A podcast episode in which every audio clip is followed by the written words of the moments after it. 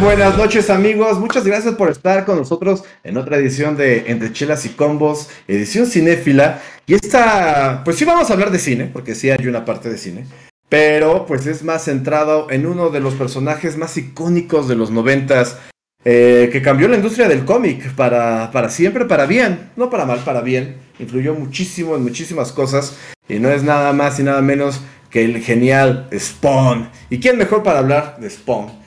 Que nuestro amigo y, pues compañero, nuestro carnalito, como siempre le decimos, y nos dice él a nosotros, el buen Chef Hardy.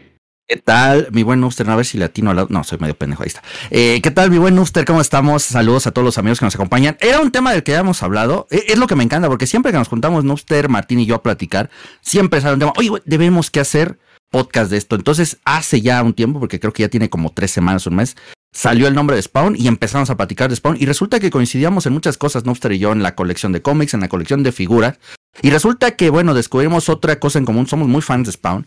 Y bueno, decidimos ahora dedicarle este espacio a este, a la obra maestra, me atrevería a decirlo, de Todd McFarlane, un eh, dibujante eh, que pasó, e, es de esos pocos afortunados que ha tenido, no sé, no me atrevería a decir, Noobster, la fortuna, porque a veces esa parte es muy desafortunada de haber pasado por las dos casas más importantes de cómics, eh, pero con un gran mérito, ¿no? Crear un personaje, una saga, una historia que venga a competir contra dos instituciones que han monopolizado el emporio de los cómics por aproximadamente 60 o 70 años, no sé cuánto tengan DC y Marvel, pero eh, haber hecho que una compañía como Image Comics eh, tuviera los argumentos para crecer y en un momento en serio competirles a esos dos titanes colosos que son DC y Marvel eh, con este producto, con este personaje que tiene muchas características interesantes de las que hablar este encarnación de el hijo pródigo del soldado caído para eh, las Fuerzas Armadas estadounidenses, porque hay mucho eh, criticismo al aspecto bélico, a este aspecto donde, eh, pues, la, la, parte del soldado, ¿no? Que se magnifica en Estados Unidos y que, bueno, que viene encarnada en el personaje de Al Simmons, y, que bueno, ya iremos platicando de él a lo largo de este, de este ratito de podcast, mi hermano. Y bueno, a todos los que nos acompañen, esperemos, esperemos sea de su agrado lo que les vamos a traer, porque bueno, también vamos a aprovechar para mostrar ahí parte de las colecciones. Sí, sí, sí, para presumir, para hacer un poquito de show Exacto. bueno, pues vamos a hablar precisamente, ya comentaba el chef, eh, Spawn es la creación de Tuck McFarlane, que pues en un principio él quería ser beisbolista. Desafortunadamente, eh, el chef ayer estaba jugando en el stream de Dynasty, precisamente, eh, Skyrim, y está ahí en Skyrim salió el meme de una flecha en la rodilla. Y pues a Tuck McFarlane le pasó eso. no, fue en la rodilla, fue en el tobillo. Se lesionó seriamente el tobillo al final de, de, sus años colegiales. Y ya no pudo entrar al mundo profesional del béisbol. Y dijo, pues bueno, pues ni modo. Gajes del oficio. Eh, la verdad, los deportistas de alto rendimiento que nosotros vemos en, la NFL y eso tiene una salud envidiable y también han tenido mucha suerte de no lesionarse de gravedad antes de dar el salto. A él le pasa y dice, bueno, voy a dedicarme a mi otra pasión que es el dibujo. Y empieza a dibujar y él dice, pues es que no voy a empezar de aficionado, yo le tiro grande. Y empezó a mandar portafolios y, de todo, de todo a, tanto a Marvel como a DC. Lo termina, como bien mencionabas, contratando en, ambas, porque empieza dibujando a la par. Empieza dibujando tanto en Batman como en Hulk. Después eh, Marvel ya lo absorbe un poquito más y empieza a dibujar en Spider-Man. Y es ahí donde empieza el boom de McFarlane, que a la época ofrecía un dibujo bastante complejo, con mucho detalle. Eh, aparte que le imprimía muchísimo, muchísimo dinamismo al hombre araña. De hecho, eh, lo que vemos en la película de The Amazing Spider-Man de Andrew Garfield, donde él les interpreta al amigable eh, vecino Spider-Man, es mucho de la influencia del cómic de McFarlane. Las poses, el cómo se mueve, cómo se contorsiona Spider-Man, eso lo, lo creó McFarlane. Eh, y él también es creador de uno de los personajes más queridos e icónicos de la era de los noventas de, de Spider-Man, que es Venom. Y Venom, eh, pues incluso ahorita ha asistido a las premieres de las dos películas que se me hacen horribles los dos de Venom. Pero, pero bueno, ya lo dejamos para otro día. Este, Y, precisamente es este personaje el que le abre los ojos. Porque Marvel tenía esta política en el que ellos se quedaban con los derechos de, esos personajes. Entonces Venom no le pertenecía a McFarlane. Entonces se empieza a juntar con sus cuates. Eh, pues qué cuates tenía, ¿no? Jim Lee, eh, Mark Silvestri, grandes nombres de la industria del cómic que estaban trabajando ahí. Scott Campbell. Y eh, deciden fundar su propia empresa un par de años después se abre Image Comic y Tuck McFarlane lanza Spawn, que se vuelve el cómic independiente más famoso y más grande de la historia, chef. Así es, como bien decías, y creo que parte de sus creaciones anteriores, como hablábamos, este eh, indiscutible Venom que marca un antes y un después en su carrera, ahí nos damos cuenta de que las, eh, ¿cómo decirlo? Los simbiotes parasitarios eh, son algo que le agrada bastante a Todd McFarlane. Entonces, hay muchas similitudes, ¿no? Eh, el simbiote que aparece eh, originalmente en, en Venom, que es un simbiote de características alienígenas que se mete un poco con la mente de, Peter Parker y bueno, conocemos la historia de Venom, que terminaría llegando a Carnage, el, simbiote de, de, Spawn de Al Simmons eh, tendría otras características, a pesar de ser una entidad viviente, a pesar de tener incluso su nombre K7, no sé qué tanta talada. Eh, rescata un poco de esa parte, ¿no? Creo que un poco de la dignidad con la que logra salir Todd McFarlane de ese embrollo, como, como te decía, no, no se me hace tan afortunado como dices, ¿no? El haber creado un personaje tan icónico como lo es Venom y no tener tal vez el reconocimiento que merecería. Y, bueno, ¿no? Una de las grandes decisiones, como bien dices, eh, en iniciar en Image Comics con este Kickstarter que sería Spawn. Y, bueno, por aquí tenemos el primero de los números. Spawn número uno, que esta edición es la edición que aparece para México por ahí del mes de julio de 1997. Originalmente había aparecido en el año de 1992 en Estados Unidos. Eh, se tardaría cinco años en llegar aquí a México. Y lo comentábamos tras bambalinas en Upster Creo que la calidad del producto en cuanto a dibujo, en cuanto a argumento, que bueno, la gente tendría que irlo conociendo con el pasar de los años, eh, le da un gran mérito al trabajo de Todd McFarlane por haber creado un personaje que en su momento llegó a competir contra lo más fuerte de ambas casas productoras, ¿no? No es fácil introducirte al mundo del cómic con algo totalmente nuevo y competir contra, mira, ahí lo vemos dibujándolo, eh, contra el hombre araña, contra Batman, contra Superman, contra los hombres X, que en la década de los 90 creo que era uno de los productos más fuertes eh, a nivel serie, a nivel, a nivel cómic. Platicábamos también ahí de las colecciones. En la década de los 90, por ejemplo, yo que era un niño en ese entonces, yo coleccionaba aquí en México, se vendía de por parte de Marvel un cómic de los hombres X que se llama, que era un flipbook que traía dos cómics, uno de cada lado. Por ahí debo de tener alguno o dos y recuerdo que tengo una saga de, de Omega Red, ¿no? Pero yo, yo te lo decía ahora que estábamos en el, en el otro stream. Yo veía el cómic, la calidad del cómic era inigualable, era, era muy buena. Pero en cuanto a los argumentos era algo que yo ya, yo ya veía en la serie, ¿no? Entonces tal vez faltaba un poco más. Obviamente ya eh, Spawn vendría cuando yo ya estaba en, en, la secundaria y te das cuenta del cambio total en la narrativa, ¿no? Eh, podría parecer que lo más impactante de Spawn es la parte gráfica, no voy a, no voy a negar que parte del, del, primer impacto sí viene de ahí. Similar tal vez a lo que es Mortal Kombat, el aspecto de la violencia puede llegar a ser un imán, un gancho importante, pero cuando te das cuenta que hay una historia interesante de fondo, eh, podríamos llamar a quien llegó a llamar a Spawn el Fausto moderno. Es una... Wow. Podría decirse reinterpretación del mito del libro de Fausto por parte de Goethe, porque involucra mucho esta parte. Eh, la venta del alma al diablo, eh, en este caso no es el diablo, es un demonio, malevolgia, y, cómo esto cambia no solamente su vida, sino la vida de las personas alrededor del... Eh, dice Mon Goen, son novelas gráficas, ¿no? Lo de Spawn. Ahí de los dos, mi hermano, fíjate, ahorita iremos mostrando distintos materiales. El punto fuerte de Spawn, digamos, en sus inicios, sí es el cómic. El cómic plano y llano como tal, al menos el que llegó aquí a México, hay muchos números que podemos aquí mostrar. Y después se pasaría a experimentar con otros spin-offs. Ya los vamos a abarcar más adelante, no te preocupes. Las novelas gráficas, entre ellas tal vez la más destacable, mi hermano, de la que sí quiero hablar, pero un poquito porque todavía falta llegar a él, uno de sus grandes spin-offs que es La Maldición de Spawn, Curse of Spawn, que es una serie de 13 números donde eh, como tal Al Simmons no aparece, sino que se cuentan historias donde la simple existencia del el Spawn de Al Simmons ha cambiado para bien en muy poquitas ocasiones y totalmente para mal en muchas otras la vida de, muchísimas personas en este y en otros universos. No son historias muy interesantes, pero un buen apunto ahí el que nos dice Mon, Noen.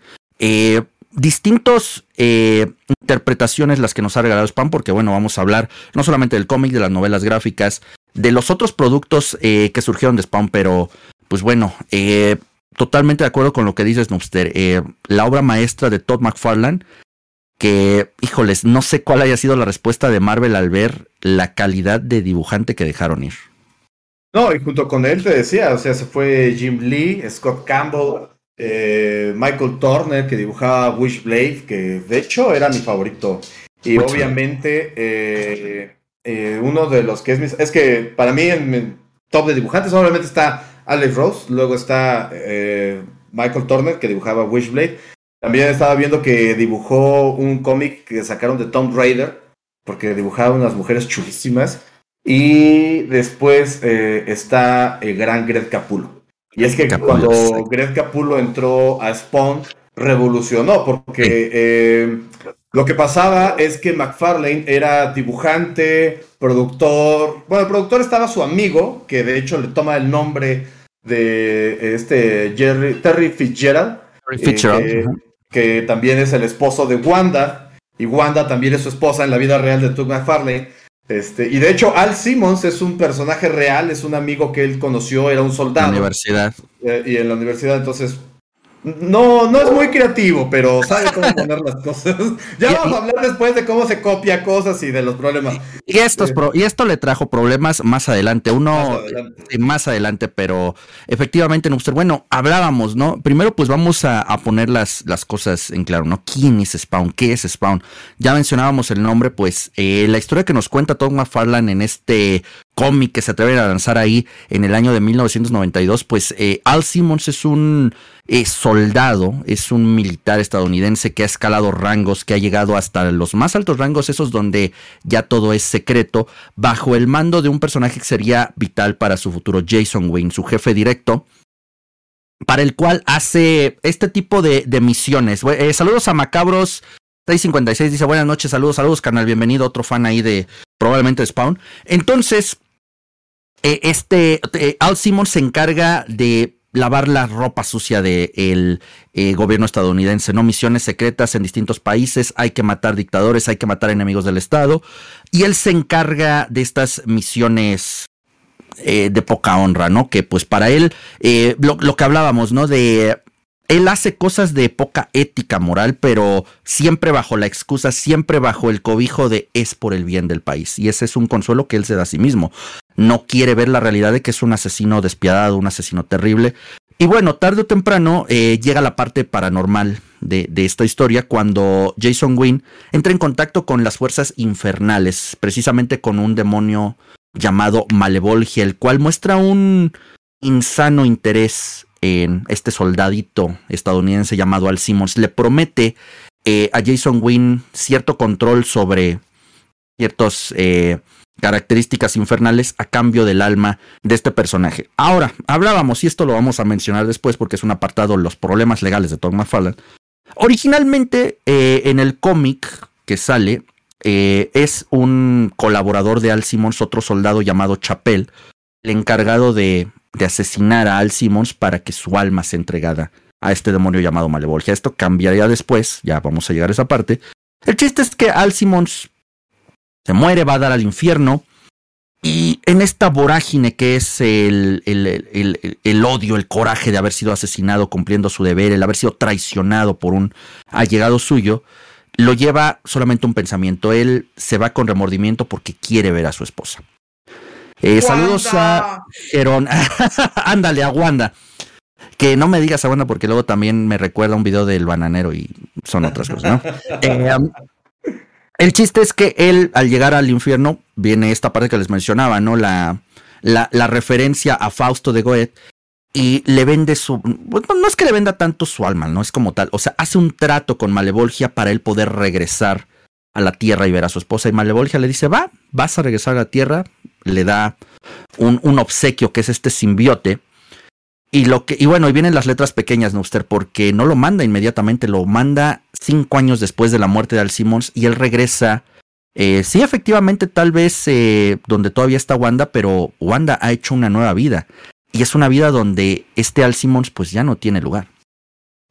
Sí, es una vida completamente distinta. Aparte lo manda con recuerdos este, modificados. Eh, entonces él no sabe bien quién es, está buscando de su lugar en el mundo y cuando se da cuenta que pues Wanda siguió adelante, pues se enoja, se enoja todavía un poquito más cuando se da cuenta que siguió adelante con su mejor amigo y se da, sí, se da cuenta todavía más le cala la herida cuando se da cuenta que este él tiene ya van a tener hijos, entonces es algo que él no podía tener. Entonces todo se le complica, su corazoncito de, de Spawn está roto y aparte se da cuenta que tiene unos poderes sobrenaturales gigantescos que puede hacer muchísimas cosas. Y es que los poderes de Spawn no están bien establecidos desde un principio. Uh, yo recuerdo bien que en los primeros números, Chef, aparecía un contador, porque se supone que uh, cuando usaba su poder, eh, ese contador que era 9999 iba bajando. Entonces, al final de los primeros números, ahí lo vemos, exactamente, exactamente al final de los, de los números, cuando se enfrentaba y usaba su poder para defenderse o atacar, lo que fuera, bajaba ese número. Y al final de ese contabilizador, si se acababa, llegaba a ceros, pues él iba a morir.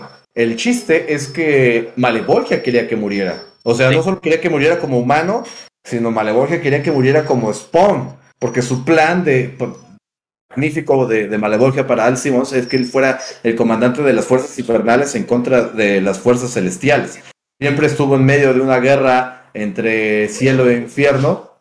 Y bueno, eh, la cosa, vamos a seguir un poco con, la historia de, del cómic, eh, porque por ahí ya después de la introducción de, de Greg Capulo a las tintas, también introdujo a otros escritores, porque les decíamos que pues Spawn eh, McFarlane eh, escribía, ilustraba, y hacía de todo, entonces dijo, no, no, no, ¿sabe qué? Vamos a poner un poquito de orden, ya contraté a Capulo para que dibuje, ahora vamos a contratar eh, escritores. Y trajo a la creme de la creme, no, no se fue por los escritores del libro vaquero, trajo Alan Moore, Neil Gaiman, Dan Glynn, a Frank Miller, a Grant Morrison, que tendría una era dorada en Batman, y eh, también trajo a uno de mis favoritos, posteriormente Ángel Medina también es un, gran dibujante, que estuvo antes de, trabajar en Spawn, estuvo en el cómic de Psycho Circus, que produjo Image Comics al grupo pues, más rockero y más pintado de todos los tiempos, Kiss, donde los cuatro miembros de la banda de, de Gene Simmons eran dioses. Ah, ese, está muy chido. Lamentablemente aquí en México se quedó los primeros 20 números. Ya no, ya no se va y los tengo todos con, con gran cariño. Y era y la segunda, bueno, no es, no es podcast de X, ¿no? Nada más es como el dato. Pero era la segunda eh, aparición de X en los cómics. Ya habían tenido oportunidad. Me parece que fue por la década de los 70, no recuerdo, la primera aparición de el primer cómic de X donde incluso donaron eh, litros, un litro de sangre. No, no, no, un litro, como cierta cantidad de sangre con la que se mezcló la tinta y están hechos esos, esa primer tiraje de el primer cómic ahí setentero de, de Kiss. Ya el del que hablas, Nuster, sí, la verdad es, es, muy, muy bueno. Valdría la pena después incluso una reseñita. Porque los convirtieron en unas deidades eh, y, la verdad con historias bastante interesantes. Te das cuenta, tiene una mano ahí muy McFarlanesca en cuanto a su desarrollo de personajes. Pero bueno, eh, en lo de Spawn, pues como bien dices, ¿no? Es una. Eh, en primer lugar, tienes a este antihéroe, porque pues un héroe como tal no lo es, ¿no? Nunca lo fue desde su concepción. Al Simmons era una persona, como les digo, cegada por este patriotismo, pues prefabricado por la cultura estadounidense, ¿no? Todo está bien, todo está permitido, todo se vale mientras sea por el bien del país. Ahora, cuando él regresa con estas habilidades que él irá descubriendo porque le cuesta, eh, pues se encuentra en una ciudad, pues bastante más triste, bastante más eh, desamparada que cualquier gótica que ustedes se puedan imaginar, una ciudad atestada de crimen, atestada de villanos, de podredumbre, y él convierte eh, la más ruin parte de esta ciudad, conocida como estos callejones como Rat City, donde solamente viven vagabundos, homeless, lo convierte en su, en su hogar, ¿no? Sobre todo también porque, por alguna curiosa situación que en realidad me parece nunca se explica en los cómics, estos eh, callejones son el único punto de unión entre el cielo y el infierno. Eso lo explican muchos números después. Muchos números después. Muchos, muchos números después, pero es curioso también porque aquí es donde aparece por primera vez Al Simmons. Aquí, bueno, estamos viendo imágenes de lo que sería otro proyecto más adelante. Eh, obviamente seguimos hablando de la historia del cómic, pero la historia también de Spawn eh, se reflejaría en, en otros medios como lo fue esta serie de HBO ahí en el año 1997, que la verdad, para una serie animada consiguió hacerse con la nominación y acreedor a un Emmy. Que bueno, dentro de ciertos círculos tendrá cierto valor, pero es una serie interesante, Nubster, donde también se tratan de llevar a cabo eh, o de plasmar algunas partes del cómic, porque también debo admitir que es una serie relativamente corta, a pesar de que duró, me parece, tres años al aire, solamente tiene tres temporadas y alrededor de 18 capítulos, entonces no se puede contar mucho. Creo que obviamente obedece a que la historia no iba tan avanzada.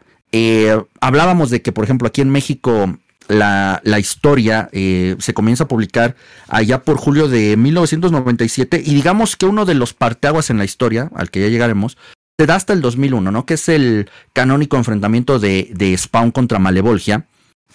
Y bueno, eh, creo que sufre el mismo destino de la película a la cual también vamos a llegar, de que se veía estancada en que puedes contar una muy buena historia, pero si no tienes un desenlace a dónde llegar, pues, pues te quedas en lo mismo, ¿no? O sea, está bien, en cada capítulo Spawn puede enfrentarse a uno de sus muchos rivales, a uno de sus muchos villanos que tiene. Ahí alcanzamos a ver alguno de los más icónicos creo que tal vez uno de los primeros grandes eh, villanos de Spawn quitando al famosísimo Clowny como lo es Billy Kincaid. Pero bueno, esta, esta parte de la serie eh, bastante interesante. No es tal vez para todos, creo que cualquier fan de Spawn ha tenido la oportunidad de verla, pero si esperan algo tal vez un poquito más ágil, eh, sí debo decir que es una serie un poquitín lenta. Es una serie donde hay que poner mucha atención al diálogo. Es una serie que hace muchas alusiones al cómics y al tratar de llevar esta misma tónica, esta este mismo ritmo, puede llegar a ser un poquito lenta. No digo que sea mala, pero no esperen un Hombres X de los 90, no esperen un Batman la serie animada, tiene su propio ritmo. Eh, tiene su propio ritmo eh, y sabes qué, es que el arte también lo hacía bastante interesante y por eso no le podían meter mucha velocidad a crear temporadas porque no era la típica serie eh, de mucho color, tenía, trataban de implementar el detalle que había en el cómic en, en, una serie animada y eso es muy, muy difícil. Así que, pues, ahí se quedan un poco, mira, contrastamos con las imágenes que vemos de las páginas del, del cómic que hemos estado viendo y, y sí hay mucha diferencia.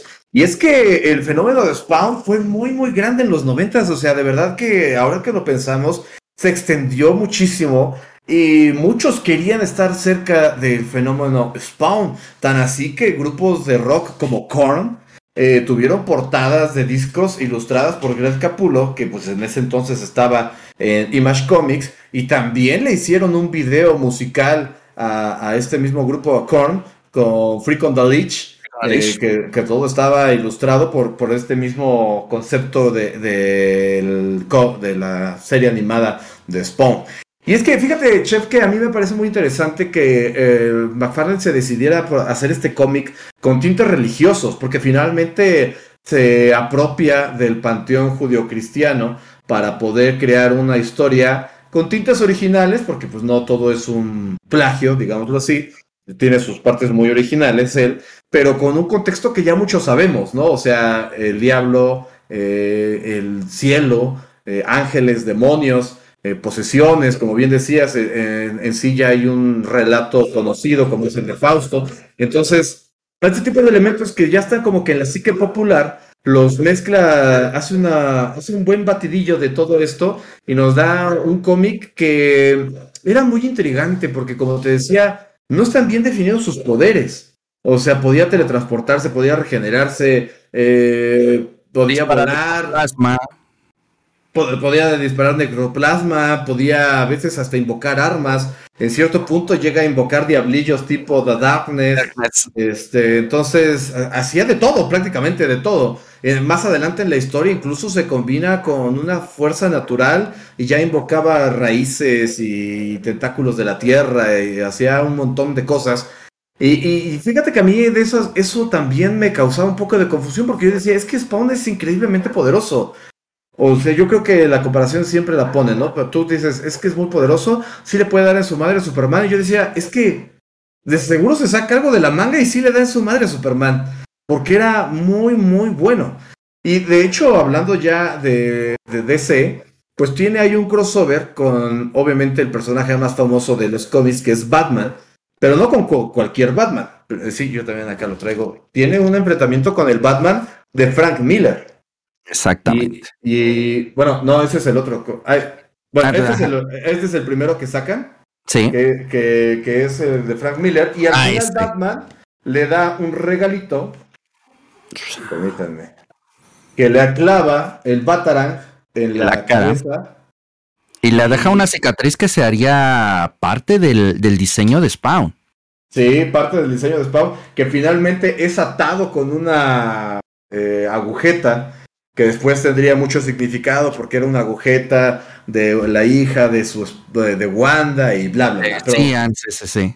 Sí, entonces, y, se vuelve muy, muy famoso porque se dibujaban la silueta oscura con la cosida de la, de la agujeta. Después, ya en una de sus últimas incursiones, bueno, no de sus últimas, pero en una incursión al infierno, un demonio se la arrancaría dejándole una cara más calaveresca, ya para enfrentarse con, con este dios Spawn, y, hablábamos de, los personajes que acompañaban a Spawn, ¿no? había bastantes personajes, tanto aliados como enemigos interesantes. Aliados eh, tenía a estos dos detectives, Sammy Twitch, un gordo y un flaco, un flaco que me recordaba un poco a Chaplin Güero. Este, y, Sam era como un Pedro Picapiedra moderno. sí. Que de hecho eh, tuvieron, su propio spin-off, el cual no está tan mal, o sea, son ocho números. Eh, está muy enfocado a lo detectivesco, es, una bonita historia. Eh, no aporta tal vez tanto para el canon de Spawn, pero te habla de, um, de lo importante que llegaron a hacer, de, llegar a tener su propio, su propio. Y otro de los grandes aliados, que bueno, eso ya cambiaría mucho después, esta especie de mentor de maestro que sería Cogliostro, ¿no? Un personaje que aparecería también muy temprano en la historia y que trataría de llevarlo relativamente por buen rumbo.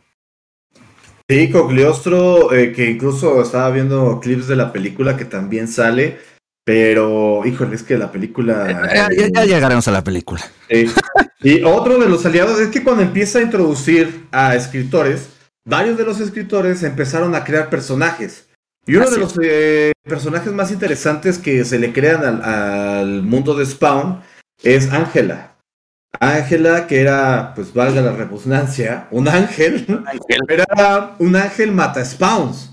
E incluso cuando la vemos, aparece en el medievo matando al spawn medieval, porque resulta que Alcimos no es nada nuevo, sino que ya ha habido muchos engendros infernales eh, eh, a lo largo de la historia de la humanidad y que han sido cazados y la mayor mayoría derrotados por, por ángeles tipo Ángela. Entonces, eh, su confrontamiento con Al Simmons estaría a la vuelta de la esquina, pero Al Simmons con sus, eh, exactamente, eh, guapísima Ángela, con sus habilidades de soldado, podría ponerle un hasta aquí a este ser celestial y al final se convertiría en su aliada porque finalmente el cielo se da cuenta que Spawn no está del lado del infierno, que él incluso busca deslindarse de, de, de las tinieblas, digámoslo así, y ve en él un posible aliado. Así que, pues la verdad, su historia se vuelve interesante. Tiene una galería de villanos bastante interesante, chef. Eh, no sé, estábamos hablando del Overkill, que era un cyborg, mamado, que le salían armas hasta del culo, literal. Tenía. Eh, esta onda de los cyborgs llegó un paso más allá cuando crearon a un gorila cyborg que se llamaba Cyborg. Cyborg. Cyborg, estaba bastante chido, a mí me gustaba mucho. Pero pues es que en realidad ellos no representaban un enemigo porque finalmente Spawn tenía más armas nada, o poder que enfrentarse simplemente a seres este, superdotados. Uno de los más clásicos es el Violator, en su forma humana, por así decirlo, porque no se ve nada humano, que es un payaso, clown.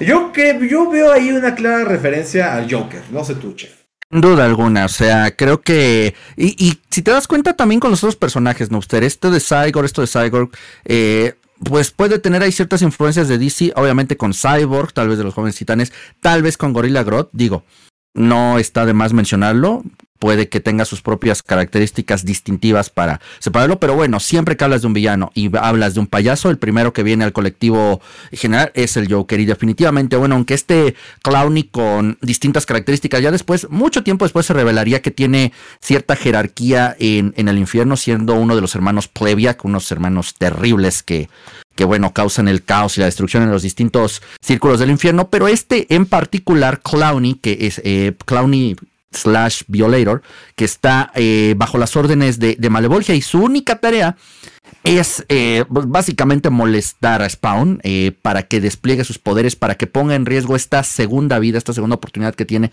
para que gaste sus poderes y más pronto que deprisa, eh, pues esté bajo las órdenes completas de Malevolgia. Como ya lo habías bien dicho, cuando Spawn, Al Simmons gasta todos sus poderes, como lo han hecho muchos otros Spawns a lo largo de la historia en el universo de Spawn, pues quedan bajo el control total de Malevolgia, que es a final de cuentas lo que él quiere, ¿no?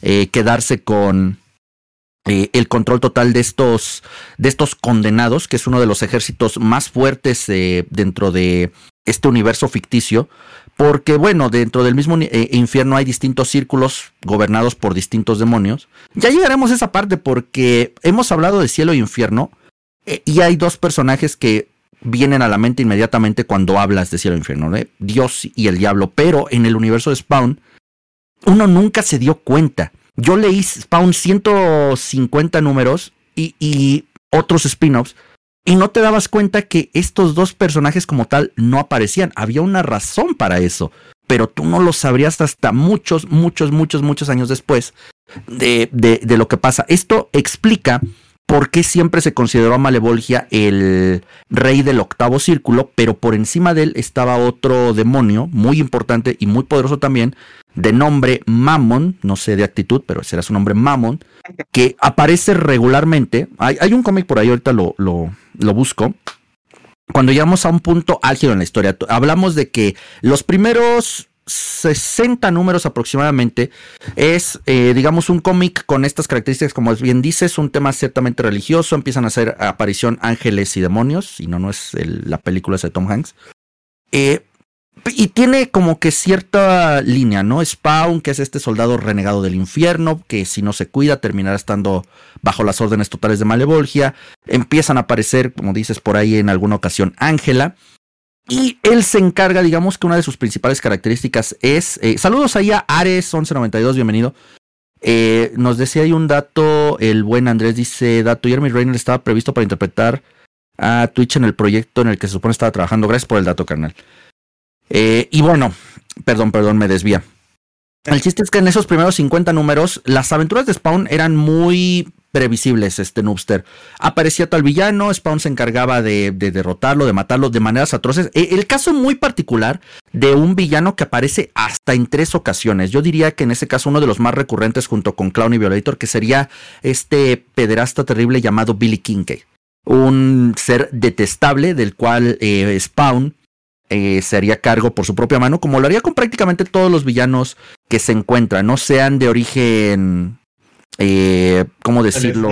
Celestial, demoníaco, cibernético, humano, porque, o sea, Spawn le vale gorro. Eh, eso se vería muy chido después.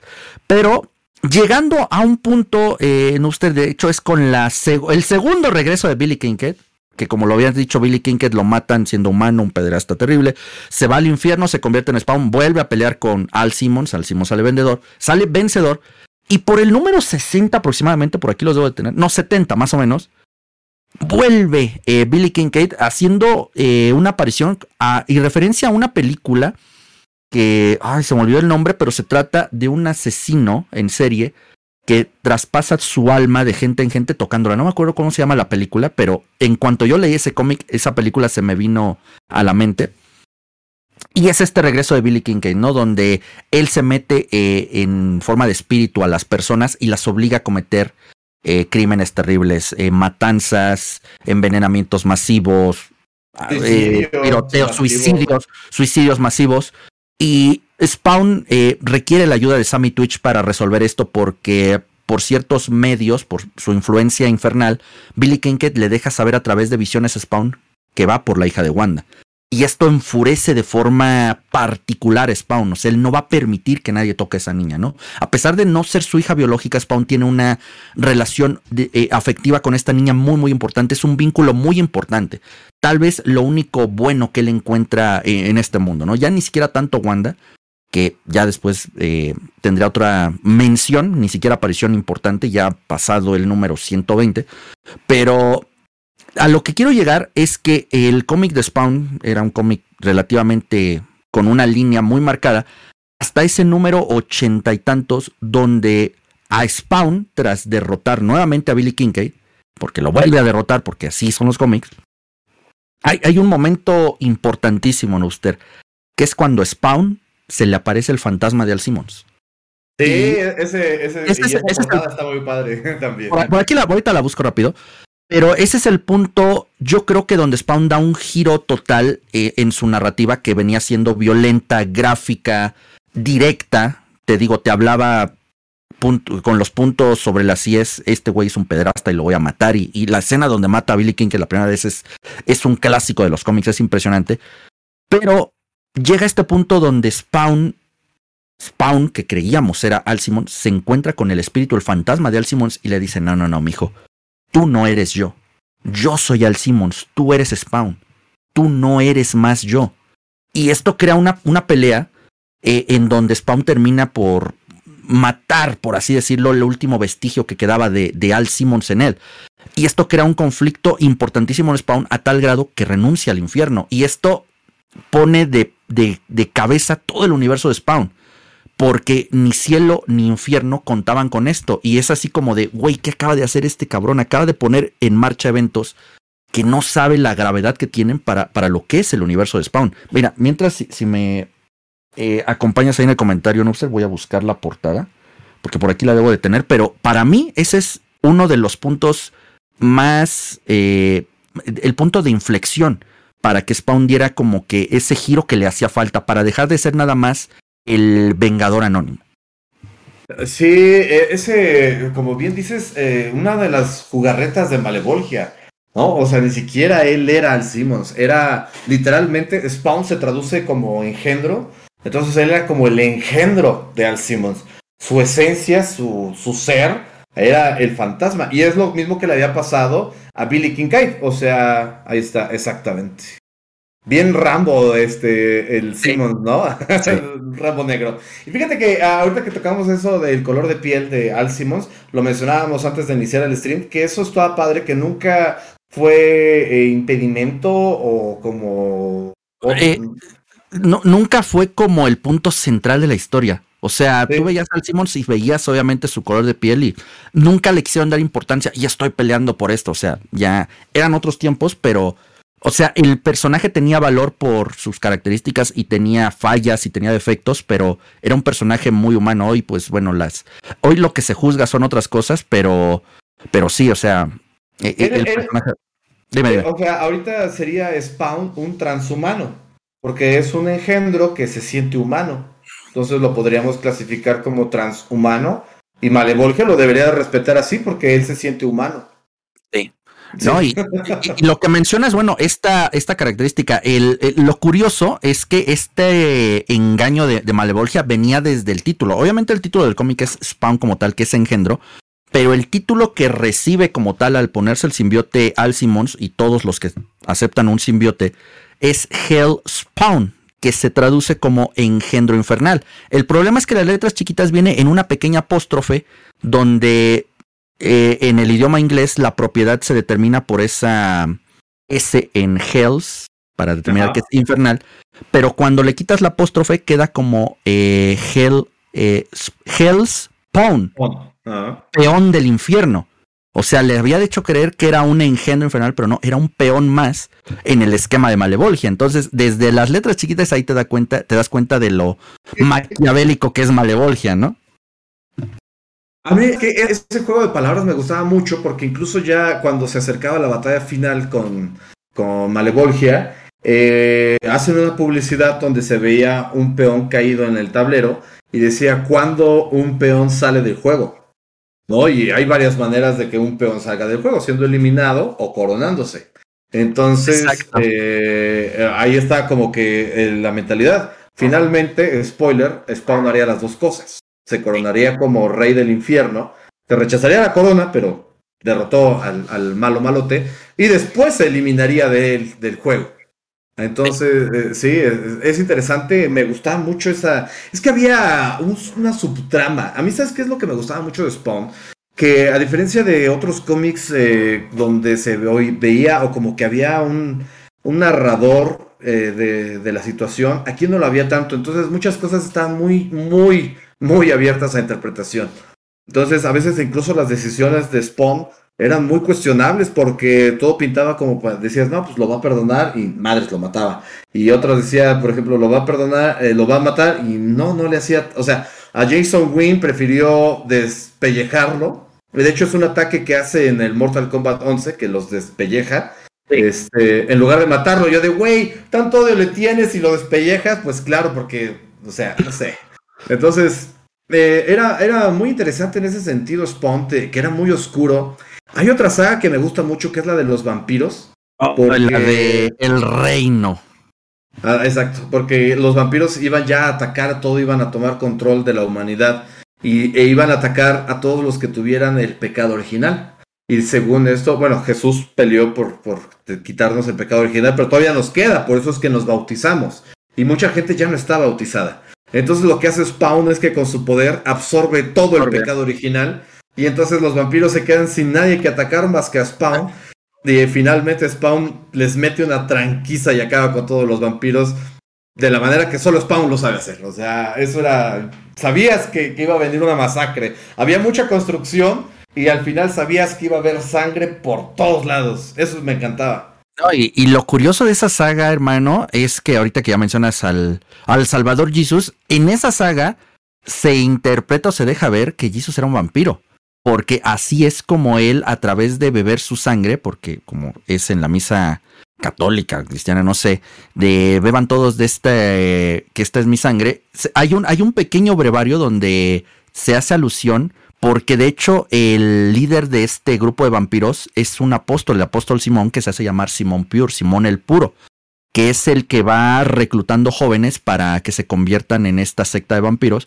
Pero hay un pequeño brevario donde se da a entender que, que Jesus fue el primer vampiro y que eh, Simón Pure viene desde esa época para tratar de restablecer el reino. Así se llama esa saga, el reino. El reino. Y, de hecho sí tiene repercusiones importantes para lo que sea después, porque ya que hablamos de un par de los socios más fieles de Spawn, el hijo de Twitch, uno de los hijos de Twitch termina siendo parte de esta secta.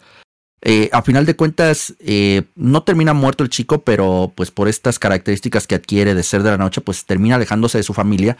Y esto crea cierto resentimiento por parte de, de Twitch hacia Spawn, que, que, ya después él se daría cuenta que el resentimiento no es con Spawn, el resentimiento es con él mismo, porque por su trabajo se ausentó de su familia, no sabía en qué pasos andaba su hijo y e, es una parte muy padre, es una introspección muy chida de Twitch porque lo primero es va y le grita de cosas Spawn y la apunta con la pistola, pero ya números después se da cuenta que, pues, güey, así de grítate a ti mismo, tú eres el que estuviste ausente. O sea, tocaba temas muy padres. Y sabes qué, me gustaba mucho cuando veíamos un poquito más de esos personajes como Sammy Twitch, porque al principio no veíamos nada de su background, ¿no? Entonces, cuando empezamos a ver que Twitch tiene un montón de hijos, porque no tenía uno, tenía como cinco. Sí, sí, sí. Hijo de la y, y, tenía, o sea, los condones no existían en ese distrito de, Nueva York. Y tenía una esposa, o sea, y, Sam tenía también sus broncas, o sea, estaba, estaba bastante, bastante padre.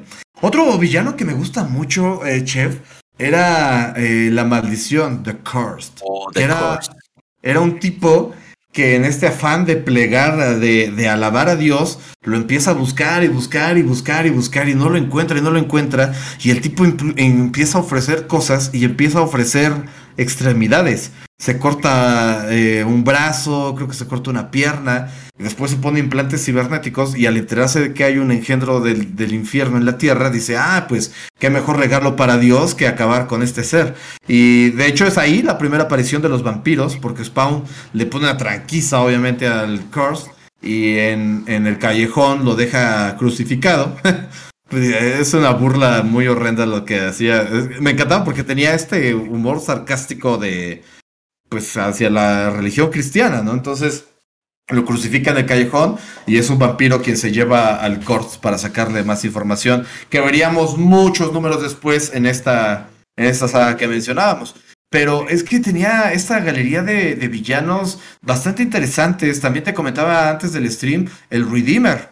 El Redentor el Redentor, que varios personajes ocuparon el manto del Redentor, incluido su archinémesis Jason Wynn. Exactamente. Que, era un malo malote. Y es que eh, finalmente en, en, algún punto de la historia se nos revela que el cielo y el infierno le vale qué son las acciones que hagamos en la tierra y que nuestras almas ya están pactadas, que tienen un libro donde dice, chef, cielo Nuster, ah, infierno. Y no importa qué hagas, si juras, si aquí eres un santo o si eres un demonio, vas a ir de tal lado a, allá. Y los números están equilibrados. O sea, ese es el trato que hay entre el cielo y el infierno, que los números están equilibrados. Eh, nadie lo sabe y todos pensábamos que no, pero así es la historia. Y finalmente, en el conflicto final con Malevolgia, Spawn tomaría pues eh, la corona, dejaría vacante el puesto del infierno y otro personaje que tú mencionabas lo tomaría. Es Cogliostro, que se nos revelaría que él era Caín. Uno de los grandes plot twists, yo creo, en la historia del cómic. Eso, eso no lo vio venir absolutamente nadie. No, eso me, pareció muy, muy interesante que estaba condenado a vagar en la tierra como castigo por haber matado, haber sido el primer asesino de la historia del panteón judío cristiano. Es el primer asesino y mata a su propio hermano. Yo me preocupo, yo me, yo me pregunto quién habrá sido el primer, este, no, ¿cómo, ¿cómo se dice cuando copulas con tus familiares? El primer incestuoso. Incestuoso porque pues si solo estuvo Adán y Eva y luego nada más tuvo Caín y Abel, alguien, eh, Caín tuvo que haber tenido sexo con su mamá y, y así, ándale. Ese es el panel. Pero eh, este, este sería hasta el número 120. Es un, es un cómic en serio que no tiene, no tiene pérdida. Para empezar, eh, me parece que no, es en el anterior. Que para llegar a esto, bueno, Spawn es eh, enfrentado por otro anti-spawn. Eh, es el segundo anti-spawn que aparece en la saga.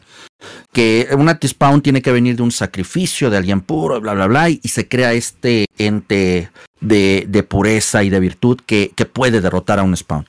Eh, el chiste es que este anti-spawn es creado bajo engaños, precisamente por fuerzas eh, ajenas a Spawn.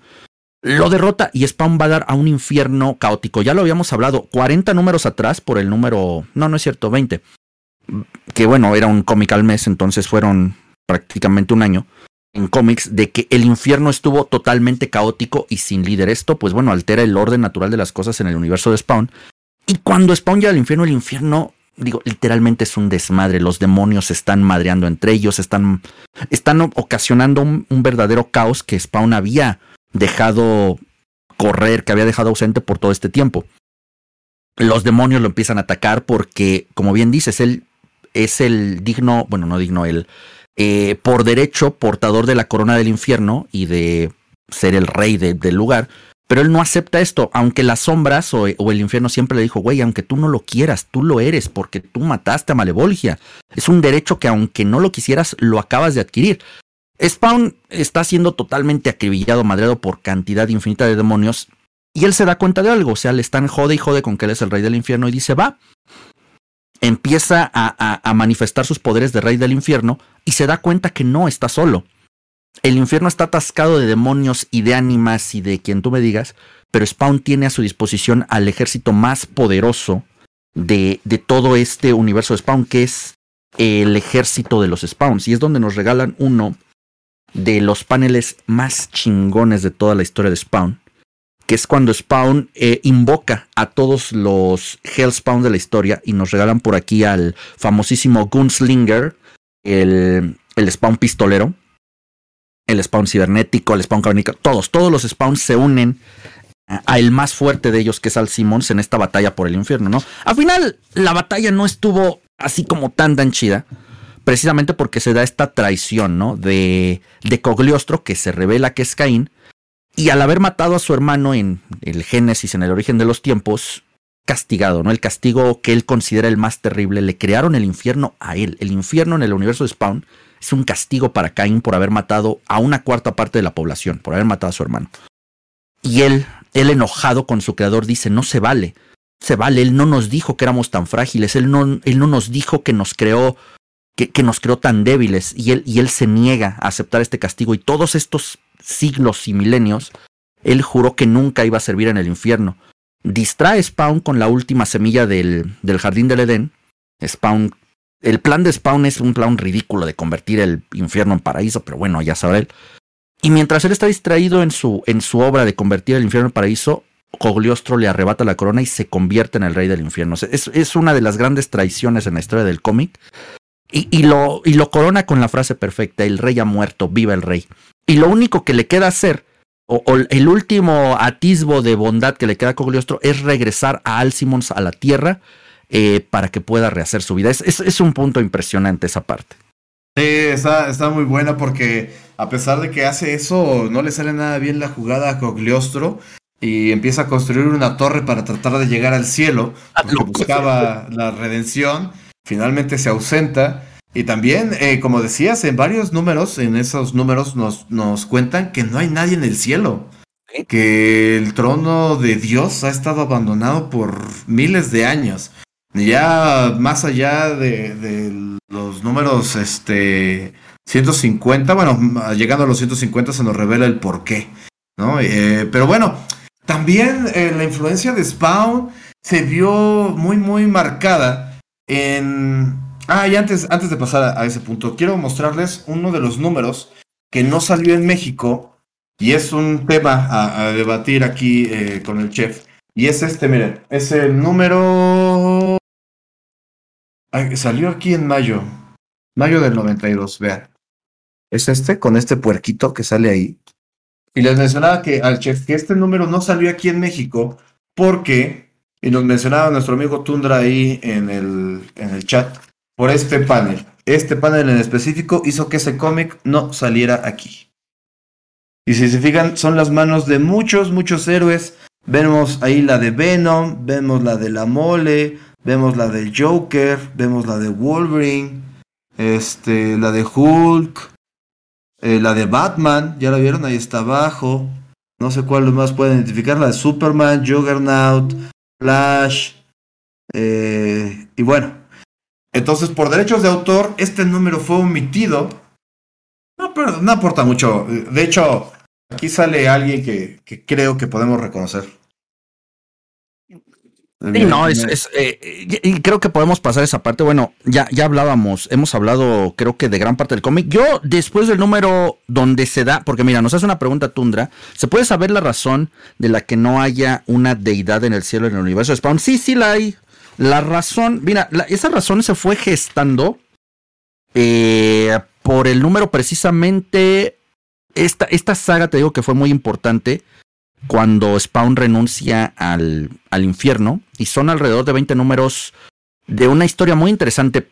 Hay un punto del que no habíamos hablado. Al tiempo que Spawn renuncia al infierno, eh, por esa época, resulta que su ex esposa, quien fuera su esposa en vida, Wanda, queda embarazada. Pero hay un punto bien importante porque su esposo Terry eh, asegura, jura y firma ante cualquier eh, juzgado que ustedes me digan que no ha tenido contacto con su esposa en meses. Entonces, bueno, se vuelve una situación muy tensa. Su esposa está embarazada, él no la ha tocado. Ah, exactamente, no, no sabe qué onda, no sabe si hay una infidelidad. Ella le jura por lo más sagrado que, que no, que no ha tenido contacto con nadie. Por mucho tiempo se manejó que eran hijos de, de, de, del espíritu de Alcimos, ya después se revelaría que no. Vamos a quedarnos con eso. La, eh, el, el, parto llega a buen, buen término. Ah, mira, nada más ahí nos regala el Violator. Eh, llega a buen término y resulta que nacen dos bebés, un niño y una niña, ¿no? Que son dos gemelitos que son muy sanos y, y X, ¿no? Ya por el número 100, ¿qué es este? 155, 158, eh, se revela el porqué del origen, por así decirlo, divino o poco natural de estos dos gemelos. Resulta que en el universo de Spawn, por encima de Dios y del diablo, hay otra entidad que es lo más poderoso que existe. Ella, o esta entidad, esta energía, tiene potestad sobre todas las deidades y sobre todo lo que existe en el cosmos. Entonces, eh, ella vio, ella veía como un testigo pasivo lo que hacían Dios y el diablo en la tierra. Y en algún momento eh, se dio cuenta que eran dos niños jugando con el destino de miles de vidas. No se le hacía justo ni injusto, solamente creía que les hacía falta algo de madurez a estas dos entidades, Dios el diablo, como para hacer las cosas bien. Y los manda eh, a la tierra como dos humanos, que son estos dos bebés, los hijos de, de Wanda, que son Dios el diablo. Entonces, básicamente la respuesta de Andrés es ¿por qué no hay un Dios y ni un diablo? Porque una entidad superior a ellos consideró que no estaban capacitados para realizar sus funciones de Dios el diablo y decidió darles un bañito de pueblo, un bañito de, de humildad, que bueno, creo que al final de cuentas les valió gorro porque siguieron haciendo su desmadre. Sí, eh, está muy padre ahí porque esta entidad cósmica eh, le encarga a Spawn que ponga fin a este encuentro pues milenario entre bien y el mal, entre Dios y el diablo, por si así lo quieren ver. De hecho, así lo, lo menciona, que es el diablo. Y la confiere poderes más allá de lo imaginable, pone fin a esta situación, a lo que ya era el Armagedón, ya habían tomado las almas de las personas para conformar estos ejércitos y finalmente Spawn triunfa sobre pues este berrinche eh, celestial y se revela una cosa muy importante para Al Simmons y que pone ahí lo que decía hace un momento que él se sale de la ecuación. Si no lo han visto, spoiler, porque sí lo voy a decir. Dilo. Eh, Spawn se da cuenta, eh, vienen todos sus recuerdos, esta, este, este ente le, da todos los recuerdos que Malevolgia había truqueado había fragmentado para que él no conociera la verdad. Y es que eh, Spawn siempre estuvo dolido porque él no podía tener hijos. Entonces él creía que él no podía tener hijos. Y que Wanda cuando está con Terry pues sí los podía tener.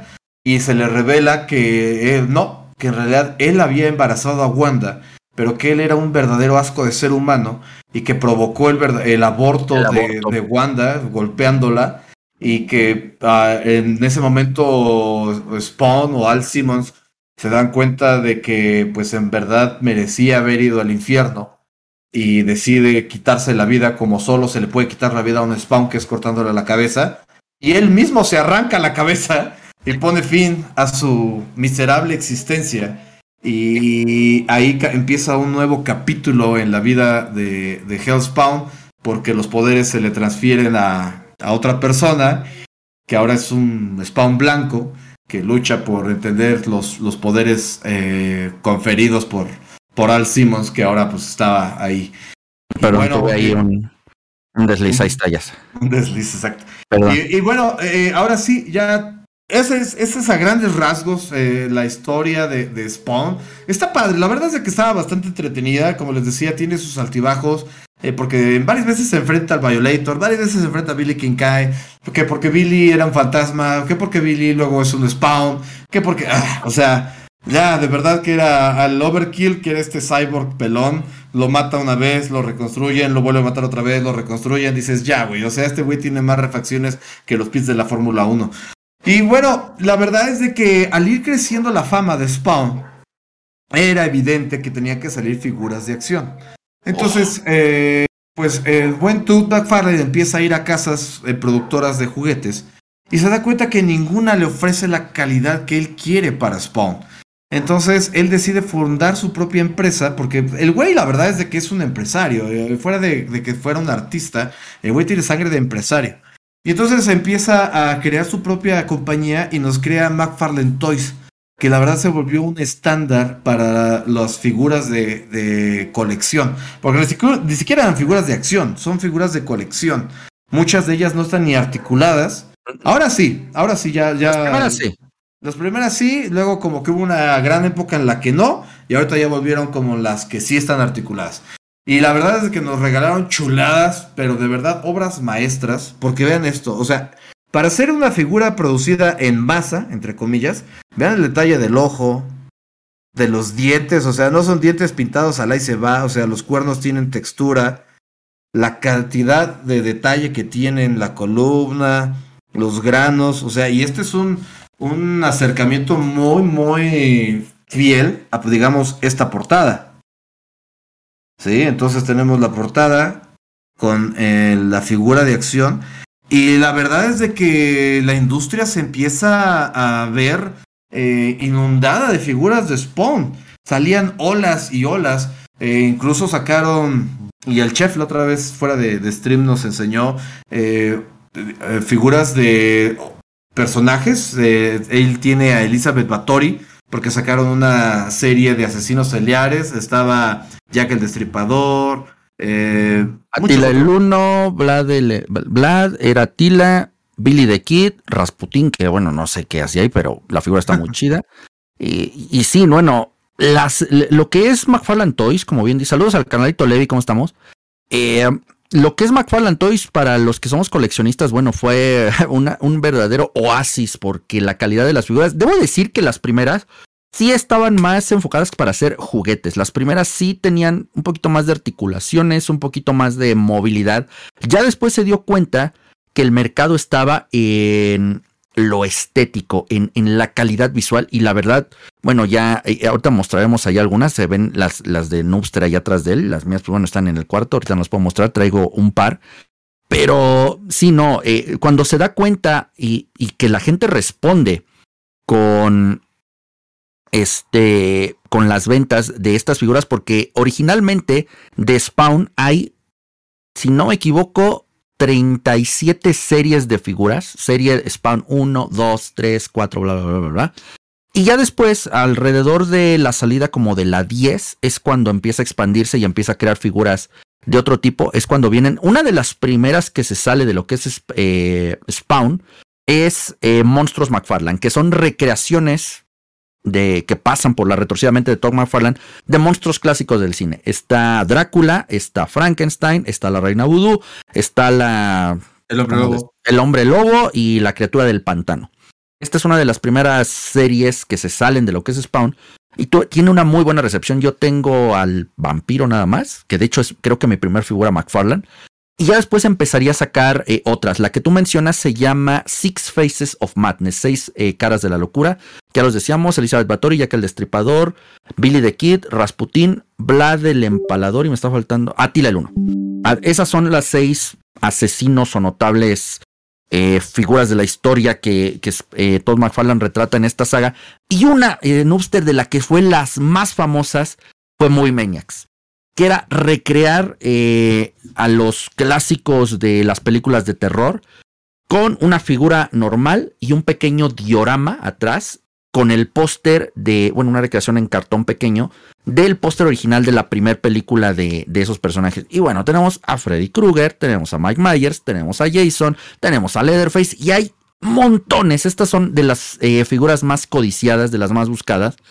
Eh, Porque, eh, déjame decirles, perdón que te interrumpa. Sí, sí, déjame decirte que, que, tú tienes a uno de los que yo envidio, que es el Letterface. Está increíble, porque es el Letterface de la versión del 2013. De la 2013, exacto. Y está, wow, increíble, eh, perdón. Tenía que no, hacer no te sí, no, no te preocupes. de hecho, tengo tres, tengo esas, tengo la de Freddy y tengo una rarísima rarísima no tal vez por, en cuanto a valor, sino que es una interpretación de la bruja de Blair, tomando en cuenta que la bruja de Blair físicamente nunca aparece exactamente, pero es una interpretación creo que adecuada. Y, bueno, ya después eh, vendrían otras. Una de las eh, series que a mí más, más me gustan. Ah, bueno, ahorita vamos a hablar de otras eh, que son en colaboraciones. Otra de las series que a mí no me gustan es este um, Twisted Fairy Tales, retorcidos cuentos de hadas, donde eh, dice, ok, estoy yéndome mucho por lo clásico de terror, películas de terror, monstruos, vamos a darle un toque de retorcido a cosas un poquito más amigables. Entonces, agarra eh, cuentos de hadas y les da un toque macabro. Entre ellos están Hansel y Gretel, está Humpty Dumpty, está Miss Moffat, que tal vez aquí en México no sea muy conocida, pero es una rima infantil eh, anglosajona de una niña, o de una chica, perdón, llamada Miss Moffat, que tiene una pequeña interacción con una araña. La figura es totalmente atroz porque la araña es como del tamaño de un humano.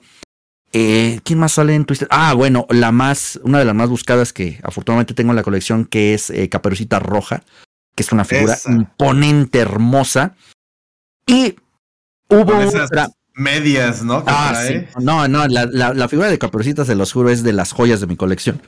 Y hay otra que se da cuenta que puede tener su propia saga, que es Twisted Wizard of Oz, el retorcido mago de Oz, donde también viene otra figura hermosísima que es la Dorothy. La Dorothy de Twisted eh, Wizard of Oz es, impresionante también. Vienen los simios alados, no sé, es, el, espantapájaros que también tengo en la colección, aunque por espantapájaros se me ha caído tantas veces que si fuera Toy Story te lo juro que me mataría en la noche. Hay unas que se ven muy bonitas, pero pararlas está Oh, sí.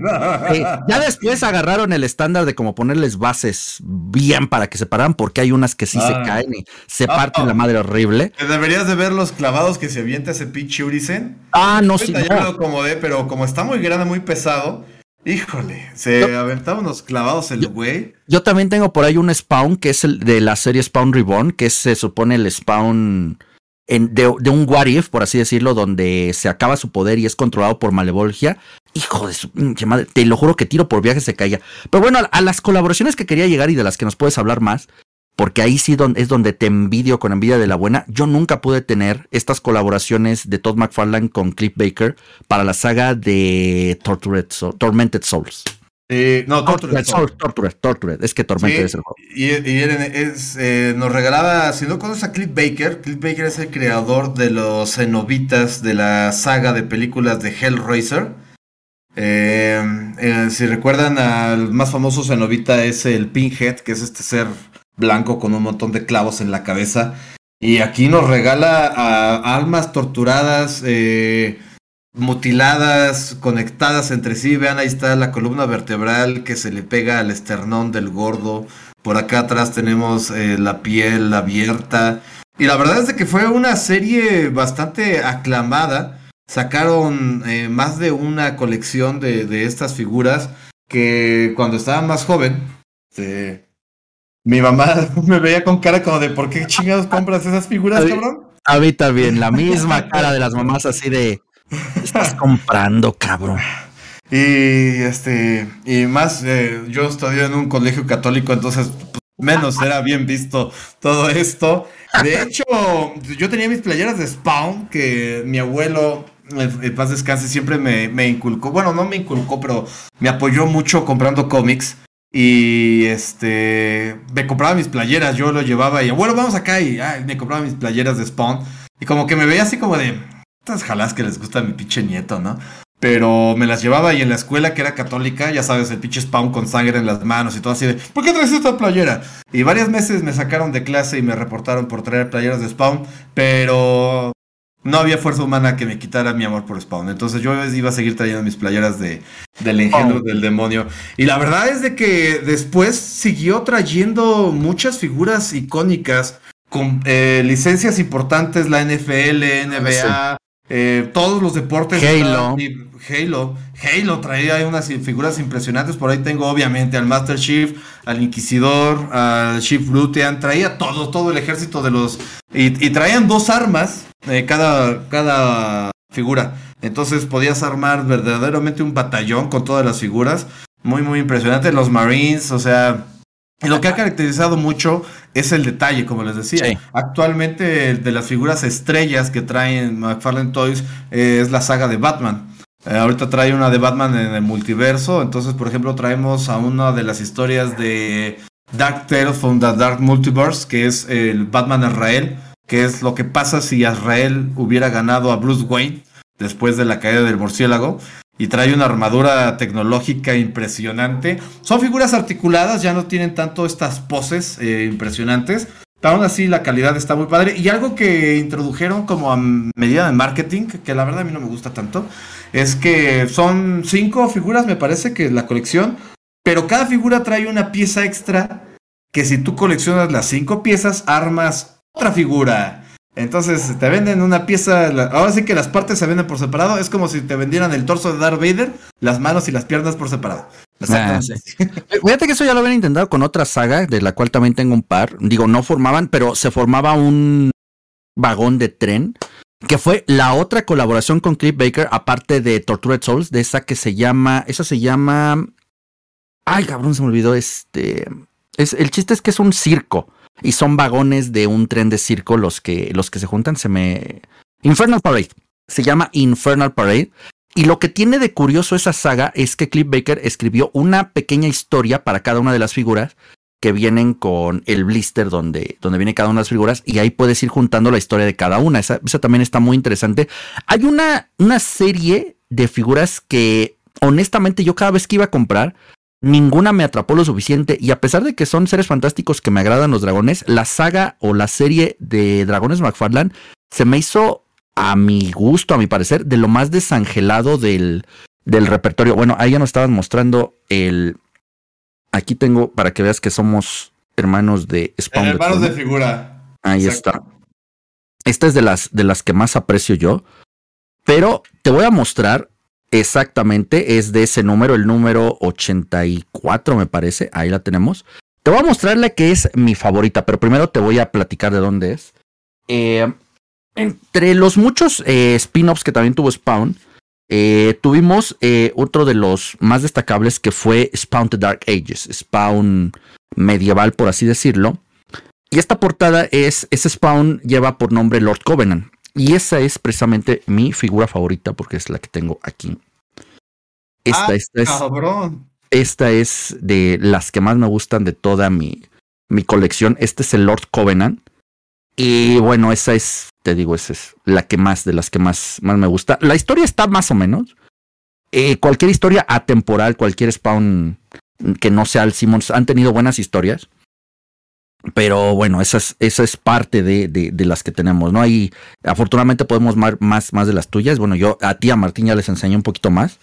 Pero sí, creo que, que Juguetes McFarlane ha sido. Ah, eh, renació un poquito, fíjate, en estos últimos años hablando de la saga de Mortal Kombat con esta serie de figuras de Mortal que se han vendido relativamente bien, ¿eh? A pesar de que yo las he visto, las he tenido. Hay un tianguis a donde voy donde tienen varias.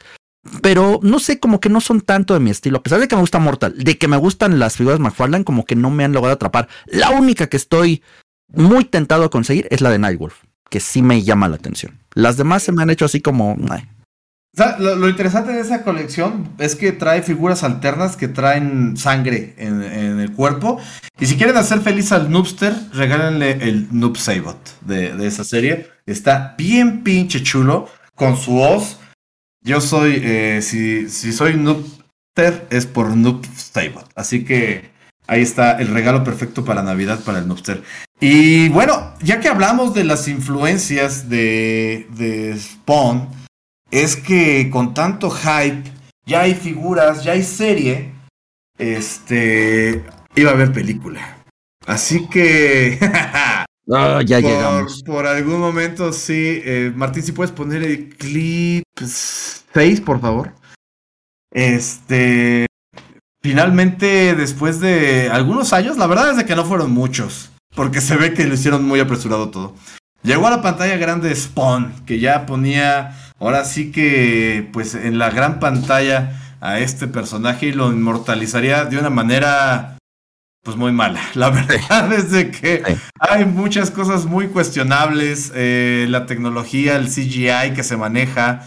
Eh, el maquillaje, la neta, les quedó bien. O sea, ahí estamos viendo a Al Simmons este, padeciendo. Eh, John Leguizamo que está interpretando al clown que se tenía que agachar para interpretarlo chaparro, aparte de que lo hicieron gordo. si recuerdan, John Leguizamo es delgado y todo, pero ahí lo hacen ver enano y gordo. Este. Y bueno, lo más terrible yo creo que son las escenas finales de Malevolgia. Malevolgia de verdad se ve superior en, el outro de Mortal Kombat 11 comparado con lo que vemos en esta película.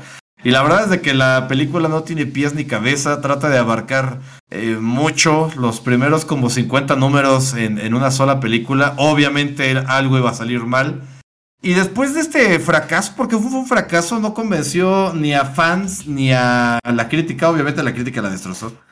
Este, pues hay, ha habido por, literalmente, como por 15 años, los rumores de que ya viene una nueva película y que ya viene una nueva película con tintes más oscuros, que ya viene una nueva película donde Spawn es como un ente que se aparece y que va a estar más enfocada en San Twitch, que ya viene una nueva película, eh, siempre, siempre Todd McFarlane tiene noticias de una nueva película y nunca se ha concretado una nueva película, o sea, ese güey como que te está vendiendo la historia siempre, pero nunca está concretando nada. Es que ahí la situación, como bien decíamos, eh, dependería de en qué momento lo vas a hacer. ¿Vas a contar una historia de origen? Güey, ya me la sé. ¿Vas a, a qué villano vas a agarrar? ¿En qué regreso de cuál villano vas a agarrar? Tendrían que tener un guionista en serio excepcional para poder rescatar esto. Digo, es que las escenas que estamos viendo en serio. O sea, tú les pones risas grabadas, Noobster, y queda como una comedia, te lo juro. O sea, yo lo digo como fan de Spawn se los digo con el corazón en la mano y el cómic en la mano, neta, no la vean. Lo único rescatable de esta mentada película, y se lo decía Nuster, es el soundtrack. El soundtrack es buenísimo, es impresionante. Una muestra de um, el, heavy metal de eh, finales de los 90, principios de la década de los 2000. Trae a Marilyn Manson, trae a un poco de Korn, trae a Prodigy con, con muy buenas canciones. Entonces, por curiosidad, métanse y escúchenlo. Si no es su género el heavy metal, el rock pesado, pues tal vez no les convenza mucho. Pero para los fans del género, creo que es uno de los mejores soundtrack de esa época, junto con el de Matrix 1, que ya es icónico. Y, creo que es lo único rescatable, ¿no? Ah, bueno, hablábamos del, del reparto, John Leguizamo y, y, Michael J. White como Spawn, que físicamente creo que se parece a Al Simmons, entonces en esa parte al menos está bien. Pero no, o sea, la película, como dices, no, se trata de contar en una película de poco menos de hora 40 minutos, eh, cinco años de cómic, ¿no? Lo cual es un tremendo error. Entonces, pues vamos a ver a qué nos lleva esto. Ah, vamos a ver si, como dices, esta idea de Todd McFarlane de insistir en una película de Spawn. Digo, estamos en el 2022 y más allá tal vez de este podcast, habría que ver qué tan relevante sigue siendo Spawn para ciertos eh, sectores, ¿no? No sé si en los cómics tenga alguna saga actual que lo pueda regresar a los... Eh, al escaparate. En cuanto a las figuras, pues las figuras se siguen vendiendo. Ahorita, como sabemos, las últimas son las de Mortal, las de la NFL que se siguen vendiendo. Pero tendríamos que encontrar eh, el argumento necesario para que Spawn pudiera regresar a la pantalla grande, ¿no? Y si no, creo que también Todd McFarlane tendría que dar un poquito su brazo a torcer, darse cuenta tal vez de que el formato serie está funcionando bastante bien ahorita. Ahorita yo me la estoy pasando bomba con la temporada 4 de Stranger Things que me está encantando. Entonces, creo que podría insistir más en una serie de Spawn.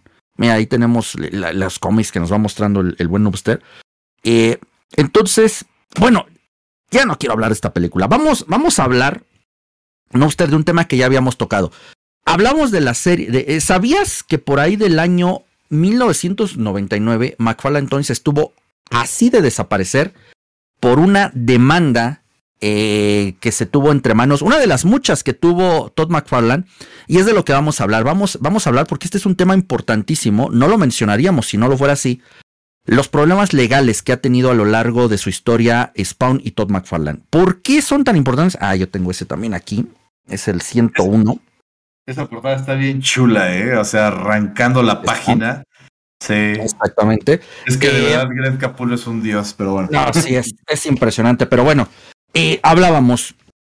Uno de los grandes defectos que tiene como creador Todd McFarlane es en ciertos momentos y para ciertas cosas su falta de creatividad. Ya lo había dicho Nuster al inicio. El personaje de Spawn Al Simmons toma el nombre de un ex compañero de la universidad. Eh, la esposa de Al Simmons en el cómic se llama Wanda, así se llama su esposa de, Todd McFarlane en la vida real. La hija de Wanda se llama Cian, así se llama la hija de Todd McFarlane en la vida real. El mejor amigo de, de, de Al Simmons se llama Terry Fitzgerald y así es el nombre. Entonces, esto, en eh, entre una de las muchas demandas, y voy a mencionar primero esta a pesar de que se dieron otras, eh, se da eh, porque en el año 1999 aparece eh, un spin-off, una de las historias alternas de Spawn, de esta saga conocida como La Maldición de Spawn, que ya les dije son diferentes historias de diferentes personajes alrededor de la vida y muerte de, de Al Simmons. El número 8 de La Maldición de Spawn aquí para México trata sobre un mafioso llamado Tony Twist. Tony Twist es un mafioso que tiene una historia, bla, bla, bla, X. El problema es que por ese cómic, por ese personaje, un jugador de hockey canadiense demanda a Todd McFarlane. ¿Cuál fue su argumento? Que el nombre de este jugador era Tony Twist. Y dados estos antecedentes de que Todd McFarlane usa nombres de personas reales para nombrar a sus personajes, y de que Todd McFarlane es relativamente un fan de, del hockey, él lo lleva a la corte y argumenta que él no ha recibido contratos porque su nombre sea relacionado con este mafioso, con este personaje malvado y que su carrera como eh, jugador profesional de hockey se ha visto perjudicada por esta creación de Todd McFarlane donde hace alusión a su nombre. Puta, entonces Todd McFarlane pues tiene que cambiar, como muchas veces ya lo había hecho, el nombre del personaje. Dice que no, que ese solamente es un apócope, es una, un diminutivo, que el verdadero nombre del personaje es Antonio Twistelli, ¿no? Un nombre muy italiano. Pero esto no lo salva porque en la corte donde este jugador lleva, lleva el caso, pues resulta que sí, entonces él tiene que dar una compensación y en ese tiempo, pues, la, la, la, empresa de McFarlane Toys estuvo, estuvo en problemas. Afortunadamente, pues bueno, logra salir a flote. Pero no sería la primera vez, Noobster, que, que Todd McFarlane se vería con una demanda entre manos por este tipo de prácticas. Sí, la verdad es de que también tuvo problemas, y tú lo platicas muy bien, con otro personaje que terminan pues eh, quitando del canon o como, pues no quitando del, como reemplazando. Yo creo que esa sería la, la, la El término. palabra, ¿no? Así es. Eh, platícanos, chef, ¿cómo fue ese, ese problema? Ha- Hablábamos al inicio de cuando revelábamos lo que es la creación de Spawn, ¿no? Se supone que Al Simmons lo mata a un allegado suyo llamado Chapel. Este personaje que fue creado. eh, el problema del personaje como tal de Chapel que fue creado en conjunto con otros escritores, si me corriges por ahí, Noobster, me parece que fue con. No, no recuerdo si fue Alan Moore o Neil Gaiman, uno de ellos dos. Creo que fue Gaiman. Neil Gaiman, efectivamente. Entonces, pues Neil Gaiman le dice, no, ¿sabes qué? Pues el personaje también es mío, eh, no lo puedes usar tan a la ligera y bla, bla, bla. El problema es que entonces hay un punto de inflexión porque este es un personaje muy importante para la historia que estaba creando Todd McFarlane. Entonces, no le queda de otra que cambiar el, el canon y de repente sacar otro cómic donde revela, no, no, no saben qué, es que Chapel no mató al Simmons. A final de cuentas, él sobrevive al, al, ataque de, de y la verdadera asesina de Spawn termina por ser Jessica Priest. Otra asesina, eh, que de hecho esta, esta portada de la maldición de Spawn es la, la chica que interpreta a Jessica Priest en la película de Spawn. Eh, esto se da porque por, eh, eh, este pleito legal se da muy cercano a la salida de la película, entonces Todd McFarlane aprovecha, ¿no? Dice, pues sabes qué, me voy a sacar de la manga a este personaje de Jessica Priest. Ella fue la verdadera asesina de Al Simmons. Hay el cómic donde se ve que es Jessica Priest la que lo mata. Pero lo que hablábamos, estos pleitos legales que llegan a ser recurrentes para, para Todd McFarlane terminan por alterar y cambiar el canon de los cómics. Entonces, es, es un caso que sería muy interesante analizar. Ya nombramos por lo menos tres, Noobster. El de ese cómic que no puede salir en todos los, sus tirajes por incorporar dibujos de personajes de Marvel y de DC. Lo de Antonio Twistelli y lo de Chapel por compartir ahí la creación del personaje, ¿no? Entonces Todd McFarlane sí que necesita ahí bastante, eh, o, necesitó bastante supervisión, bastante consejería, porque bueno, afortunadamente en los últimos años ya no se ha sabido de problemas legales, aunque no dudo ni tantito que eso sea lo que mantenga en el cajón eh, los proyectos de cine. Sí, y mira aquí el, el último personaje que metió en pedos al señor eh, McFarlane, Ángela. Ángela que fue creada, como les comentaba en un principio, cuando vino esta lluvia de escritores invitados, y que finalmente eh, no hace mucho eh, se llevaron a las páginas de Marvel. Y Ángela, Ángela muere en el, en el canon de Spawn, en el número 100, en esta batalla contra Malevolgia. Es, es eh, la típica de, ah, ya lo matamos, y madres que la atraviesa ahí. No, no lo habíamos matado. Mata a Ángela, Spawn termina de rematar a Malevolgia y ahí se, se acabó en la vida de Ángela. Pero en realidad es de que había tenido problemas con su creador. Entonces su creador le dijo, ¿sabes qué? Ya no te voy a prestar a Ángela. Y le dijo, pues, pues la mato. pues la mato y me la llevo. Y pues va. Y él se la llevó a Thor. Y a Ángela ahora es hermana del dios del trueno en las páginas de Marvel Comics. Entonces, pues sí, la, verdad es que ha habido varias broncas por ahí.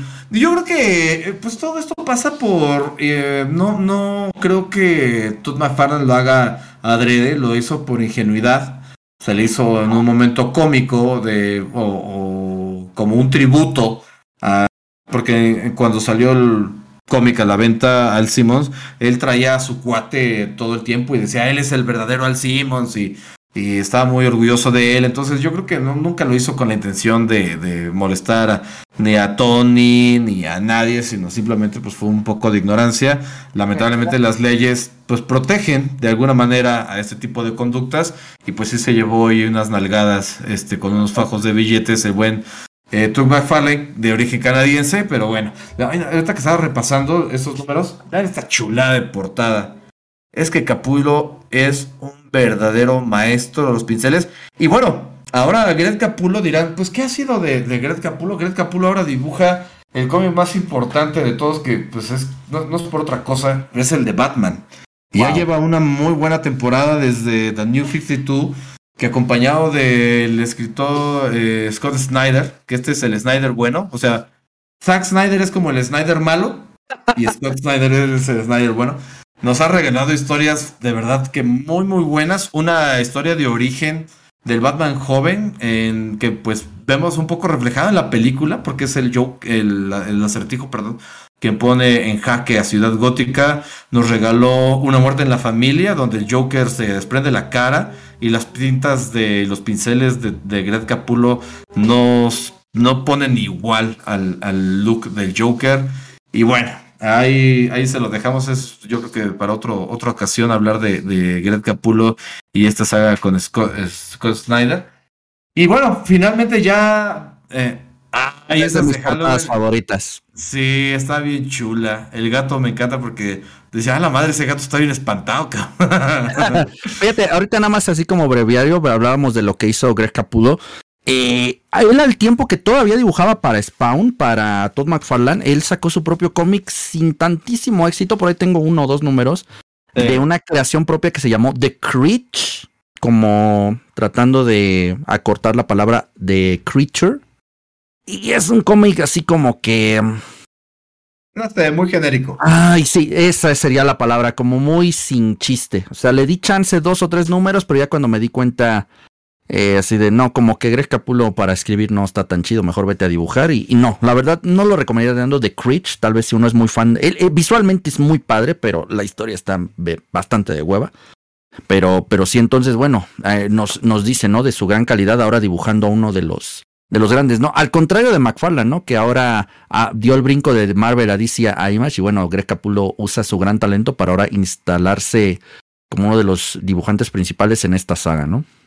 Sí, y por ejemplo, de otros dibujantes de Image, es que fue, es interesante el caso, ¿no? O sea, se salieron de, mayormente de Marvel, para formar esta casa productora. No todos fueron Tug McFarlane. Alan Silvestri pegó dos veces, pero no pegó de la manera que, que, fue Spawn con Wishblade y con The Darkness. Este, a mí me encantaba Wishblade, les repito, en las manos de Michael Turner, dibujaba impresionante. Y otro caso es Jim Lee, Jim Lee que se salió de Marvel, él dibujaba en los X-Men y ah, después de este de su periodo en Image se fue a DC, tuvo una muy buena época dibujando a Batman, de hecho. De hecho, fue Jim Lee quien estaba dibujando Batman cuando fue eh, la serie de Hush, que es una de las mejores series de, de los últimos tiempos de Batman. Y ahora está dibujando Superman. Entonces, ahí está la, influencia, es, fuerte. Eh, de Campbell. Bueno, Campbell la verdad es de que se la pasa haciendo portadas a diestra y siniestra porque tiene este estilo único de, de formar a las mujeres, pero de una manera muy sexy. Y, vende calendarios, vende portadas, él vende de todo, no le importa si es Marvel, DC, lo que sea, él lo vende. Eh, y, eh, todo. Y él dibujaba un cómic cuando salió esta ola de, cómics independientes que se llamaba Gen 13. Que ah, era 13. una, digamos, inspiración de los hombres X.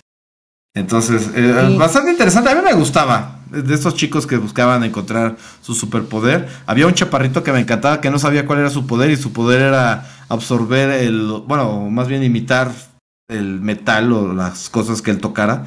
Entonces se convertía en piedra, se convertía en metal, se convertía en cualquier cosa. Estaba bastante interesante.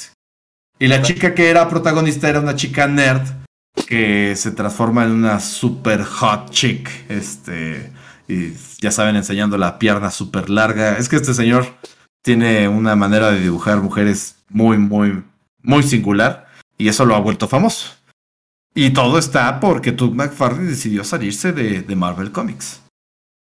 Estaba buscando porque me parecía que en una contraportada venía precisamente un, un anuncio de Gen 13, pero creo que no está entre los que tengo aquí. yo, encontré uno de Tom Raider, pero ya, ya se No, tengo, tengo aquí el de, el de, mira, rápido, si me das chance, tengo el de Witchblade en una contraportada para. Ah, chiquita, Sí, mira. Que la historia también está bastante buena, ¿eh? O sea, lo que. Aquí está. Es, era precisamente en el que había sacado es este, la contraportada de Witchblade. Y, y bueno, no, si es, es, una historia interesante. Me gusta porque tiene esta parte de rivalidad con, con The Darkness. Y de hecho, por aquí traía uno. Hay, hay un cómic donde se juntan los tres: Spawn, Witchblade y The Darkness. Que es. a ver por aquí. Y sí, y contra Alien y Depredador. O Alien y Depredador. No, todos juntos en un sí, todos juntos en una en una sola en un solo tomo. Y es que lo repetimos, Spawn fue un hit en los noventas, dos miles, ya principios de los dos miles. Y la influencia está que tuvo su propio videojuego de, de plataforma, tipo, pues como ayer decíamos en tu stream, eh, Chef, sigan al Chef, está en Facebook, en el canal de Dynasty. Ahí lo pueden ver todos los días jugando diferentes videojuegos. Ahí está. Ese es el Medieval Witchblade donde se juntan Darkness, Spawn y, y, bueno, los tres. Y hay otro que es Mind Hunter donde es Alien Depredador, Witchblade, Darkness y Spawn. Este ese sí ya es como de los Looney O sea, nada más falta el fenomenoide. fenomenoide. Fenomenoide. Bueno, y, y, sí, platicábamos el, el, día de ayer de qué estábamos platicando. De, del videojuego de Spawn. ah, sí. De Super Nintendo. Primerito de Super Nintendo. Que era. Que estaba bueno, ¿no? Podías volar, aventar tus estos proyectiles de plasma. O sea, era como un Ninja Gaiden, pero con Spawn. O sea, porque era de plataformas finalmente. Y ya después eh, tendría su ansiado aparición en un juego de peleas que sería en Soul Calibur. Soul Calibur 2. Exactamente.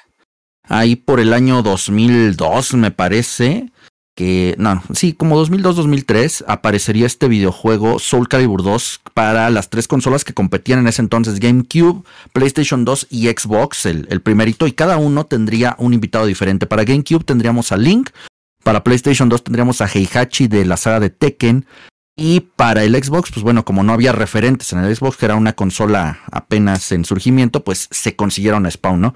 Y bueno, tal vez no es de las mejores encarnaciones de Spawn, se siente un personaje bastante genérico, tendría muchísima más fortuna en el año 2020 con su aparición de invitado en Mortal Kombat 11, donde sí es un personaje que al menos físicamente y en algunos de sus ataques refleja un poco de, de lo que sería su estilo, ¿no? Eh, sabemos que es difícil que incorporar la capa gigantesca que tiene, porque no es una capa normal, es una capa con vida propia y de metros y metros.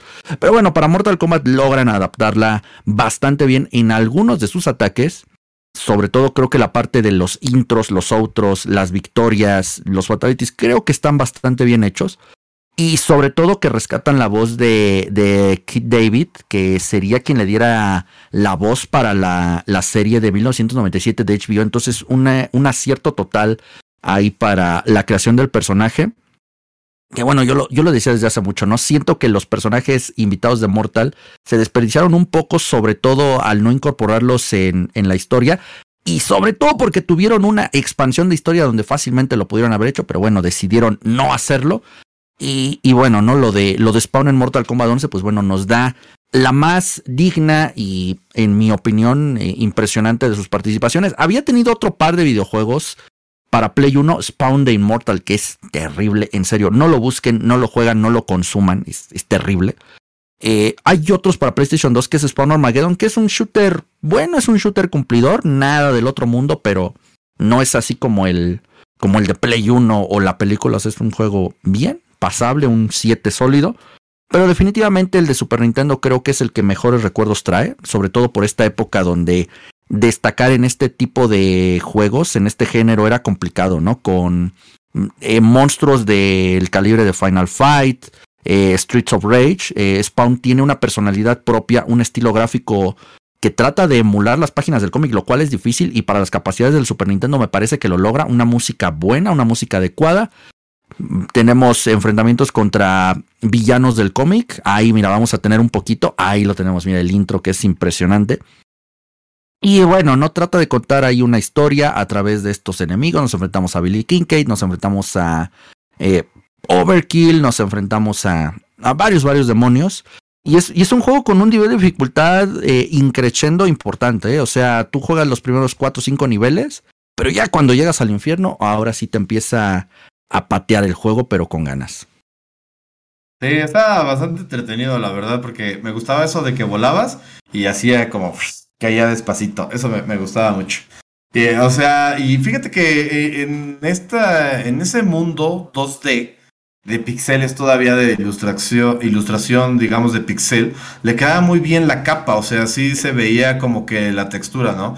Pero ya que lo introdujeron al 3D, sí dijeron, diablos, la capa es un mega pedo. O sea, si de por sí en la película se ve artificial, no se ve orgánica, a pesar de que los mejores intentos, pero es que la tela, o sea, es que en el cómic la capa tiene mucha vida, literal tiene vida, o sea, ya lo has mencionado bien, es un simbiote y tiene, tiene vida propia, entonces se mueve de maneras muy, muy extrañas y Greg Capullo lo, le da mucha personalidad a Spawn con la capa, pero en el mundo virtual del 3D sí les ha costado mucho. La verdad sí me gusta algo, algo, porque se siente incluso rara cómo luego se mueve en el Mortal 11, pero lo mejor que me gusta es de que puede atacar con ella, que es algo muy, muy clásico. Eso sí, sí está, sí está bien implementada. Mortal 11, y me gusta del Mortal 11 que eh, trae al menos dos de sus trajes más icónicos, el clásico y el otro ya que adquiere allá por los números veintitantos, donde ya tiene esta cosa en la pierna grande, o sea, ya se ve mucho más ostentosa su armadura. Vean ahí, también tenemos un poquito de, del juego. Y la capa, pues se ve, pues es que sí es una capa, pero en realidad, pues puedes hacer muchas, o más bien Spawn puede hacer muchas cosas con ella. Eh, y bueno, pues eh, aquí hemos tenido participación del chat. Muchos tienen, incluso el amigo Oscar decía que su mamá le tiró el número cero firmado por McFarlane. Y es que en, aquí en México se anunció con bombo y platillo eh, la salida de Spawn a la venta. Y en una convención, no sé si me pueden corregir en cuál, dieron el número cero. Parece que fue la Conque. Ah, para que veas. Y yo, yo recuerdo que yo estaba muy triste porque yo decía, no ma, este fin de semana voy a ir y no voy a ver, no voy a poder tener el cómic de Spawn. Y estaba muy triste porque yo dije, o sea, si en el número cero, ¿qué chingados voy a saber del personaje, no? Y no, resulta que el número cero era el número uno, pero pues era el número cero para ellos. Y, y ya después salió el número uno y ya no te perdías de nada, pero pues era el chiste estar ahí y la verdad es que traía muy, mucho hype. En su momento no se decía hype. Pero eh, influyó muchísimo, ¿no? Y aquí lo hemos visto muchos miembros del chat. Este, tal vez a los jóvenes como Levi Choto, saludos Levi. Eh, pues no recuerdan tanto a Spawn, pero pues a nosotros nos marcó. La, evidencia aquí está. Definitivamente. definitivamente, ¿no? Yo, ¿cuál, ¿Cuál es el aspecto que más te gusta de Spawn, chef? Creo que su evolución, porque como lo decía cuando hablábamos todavía del cómic, eh, creo que la parte, primero, esa, esa parte donde se aleja un poco de lo convencional que veníamos. Eh, te hablo de que lo empezamos a consumir, obviamente, ahí por la década de los 90, por ahí del año 1998. Ya tenía yo algunos cómics de DC, algunos cómics de, de Marvel. Y, y, te digo, no distaba mucho de lo que yo veía en televisión. A diferencia de, de esos productos, pues Spawn, digo, no, suena, suena ya hoy trillado, suena ya hoy incluso hasta fuera de lugar, pero era una historia más madura, ¿no? Para lo que se manejaba en ese entonces. Era una historia, un argumento que sí rompía ciertas barreras, ¿no? Incluso barreras que, como bien nos mencionabas, ¿no? El, el, el meterse de lleno con la religión judeocristiana, usarla como parte de su argumento, pues era algo que en su momento sí paró de pestañas a muchas personas, no solamente en México, sino en el país de origen del cómic Estados Unidos. Y creo que esa parte revolucionaria es algo de lo que definitivamente me atrapó. Como te dije, lo consumí por muchos años y cuando llega esta parte donde Spawn renuncia absolutamente a todo, se convierte en verdad en un personaje revolucionario, ¿no? Porque va incluso de lo que le estaba dictando eh, su propia historia, ¿no?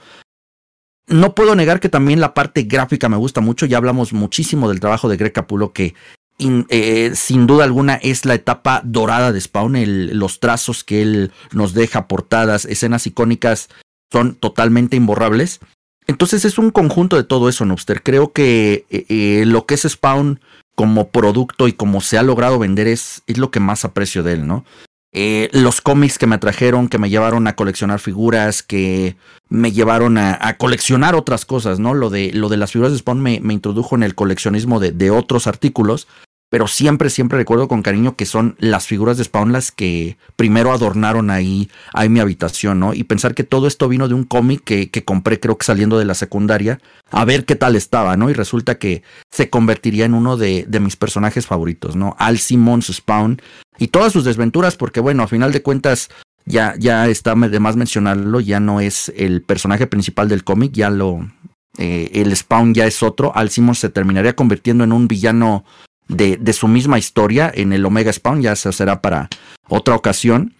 Pero es a lo que he hablado, ¿no? El, la evolución del personaje, ¿no? El descubrimiento de lo que en realidad es. Es, es, un aspecto que me gusta mucho. Lo de los videojuegos, te digo, no, tal vez no ha sido su fuerte. El de Super Nintendo bien, lo de Mortal 11, que ya ni juego, pues está bien. Pero, pero ha sido un personaje, como lo dije al inicio, que fue parteaguas y que en su momento hizo que la gente volteara, eh, cerrara tantito su cómic de Marvel, su cómic de DC, para voltear a ver a este novato en los cómics.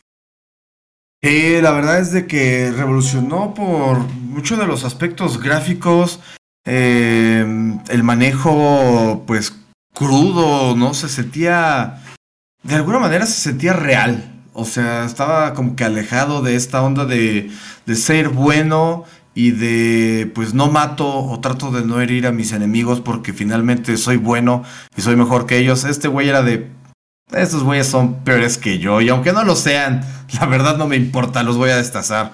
Y hacía una masacre con ellos. Habíamos visto ya antihéroes, o sea, no es que Doug McFarlane inventara el antihéroe, sino que eh, simplemente lo lleva a otro nivel, ¿no? Antihéroes hemos visto a Lobo, al mismo Wolverine, eh, infinidad, ¿no? Ghost Raiders lo podemos considerar también un antihéroe.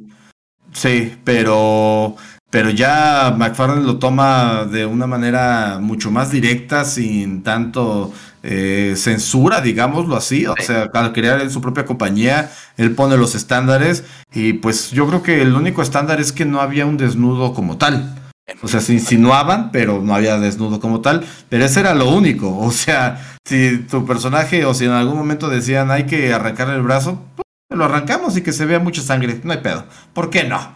O sea, como decían, ¿no? Este, hablamos de, de un pedófilo, pues lo decimos así, es un pinche pedófilo y Spawn lo va a matar. Y, y, ya, o sea, no había por qué medias tintas ni nada. Entonces, esa era mucha, mucha de la magia. Y pues lo mencionamos, los medios también se enamoraron de Spawn. Desafortunadamente yo creo que ahí le faltó a Tug McFarlane conseguir mejores escritores. Después de la salida de Ángel Medina, que como decíamos estuvo también trabajando con Key Psycho Circus, decayó mucho el arte de Spawn. Y la verdad es de que el arte también te atrapa en el cómic. Y si no hay buen arte y luego no hay buena historia, también se complica mucho la lectura y mantener a, los consumidores casuales y por eso es que perdió mucho fanbase Spawn a lo largo del tiempo. Entonces, pues sabrá, solo, solo McFarlane sabrá si en un futuro eh, le puede dar continuidad a este personaje. La influencia está, o sea, y es que lo estamos viendo ahorita, eh, fragmentos de, del gameplay que tiene en Mortal Kombat 11. Eh, pues ahí está, o sea, la, gente todavía lo recuerda, todavía lo, quiere, lo queremos con, mucho aprecio, este, y la verdad es que es un personaje que enamora. Y a mí me gusta muchísimo de Mortal 11 cómo es que tiene todos estos elementos de que saca armas, eh, no solo los mazos y las espadas, las metralletas, eh, y su, ¿cómo, ¿cómo se llama cuando haces el nivel, la secuencia esta, cuando ya tienes poca vida? Al blow. Eh, ese me encanta cómo es que le avienta de todo, ¿no? Primero le dispara, luego le saca este, las garras de los demonios, o sea, las, le avienta todo su poder. Ahí está, mira. Primero una lluvia de balazos porque, ¿por qué carajos no? Why las guerras infernales, exactamente, que destazan al enemigo y después, ¡pum! Lo, lo atraviesa con la cadena y después lo explota. Y el Fatality, ni se diga. Ahí está, mira. Chulada.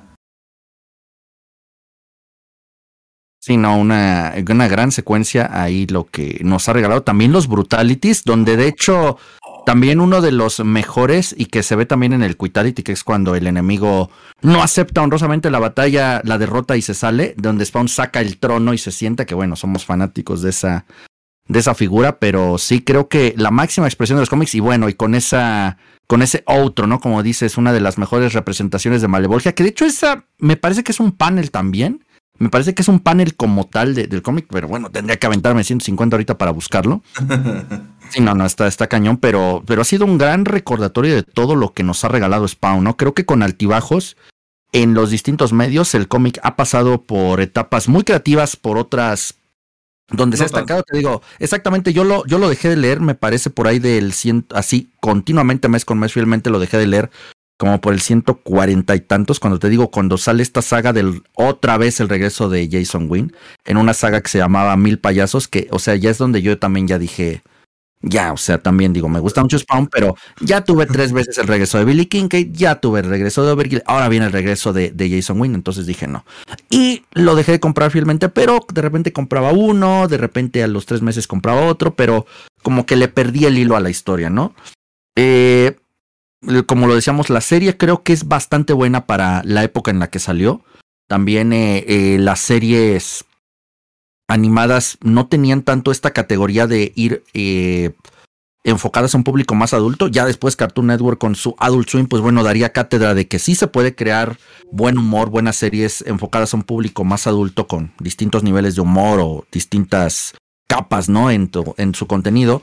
La película que bueno, no prefiero, prefiero hacer de cuenta que no existe. Las figuras que, que son en serio verdaderos tesoros, ¿no? Verdaderas o pequeñas obras de arte para pues los que nos gusta esta historia o distintas historias, ¿no? Porque hay, me parece que incluso tiene por ahí eh, unas de la cultura pop, creo que tiene una de Elvis y tiene, de cantantes. De cantantes. Ándale, exactamente. Entonces tiene de todo un poco. Las figuras McFarlane en serio son bastante, bastante bonitas eh, todas. La, la, mayoría, ¿no? Porque creo que también por ahí la serie 1, como te digo, todavía está más con la idea de no ser figuras, ser juguetes.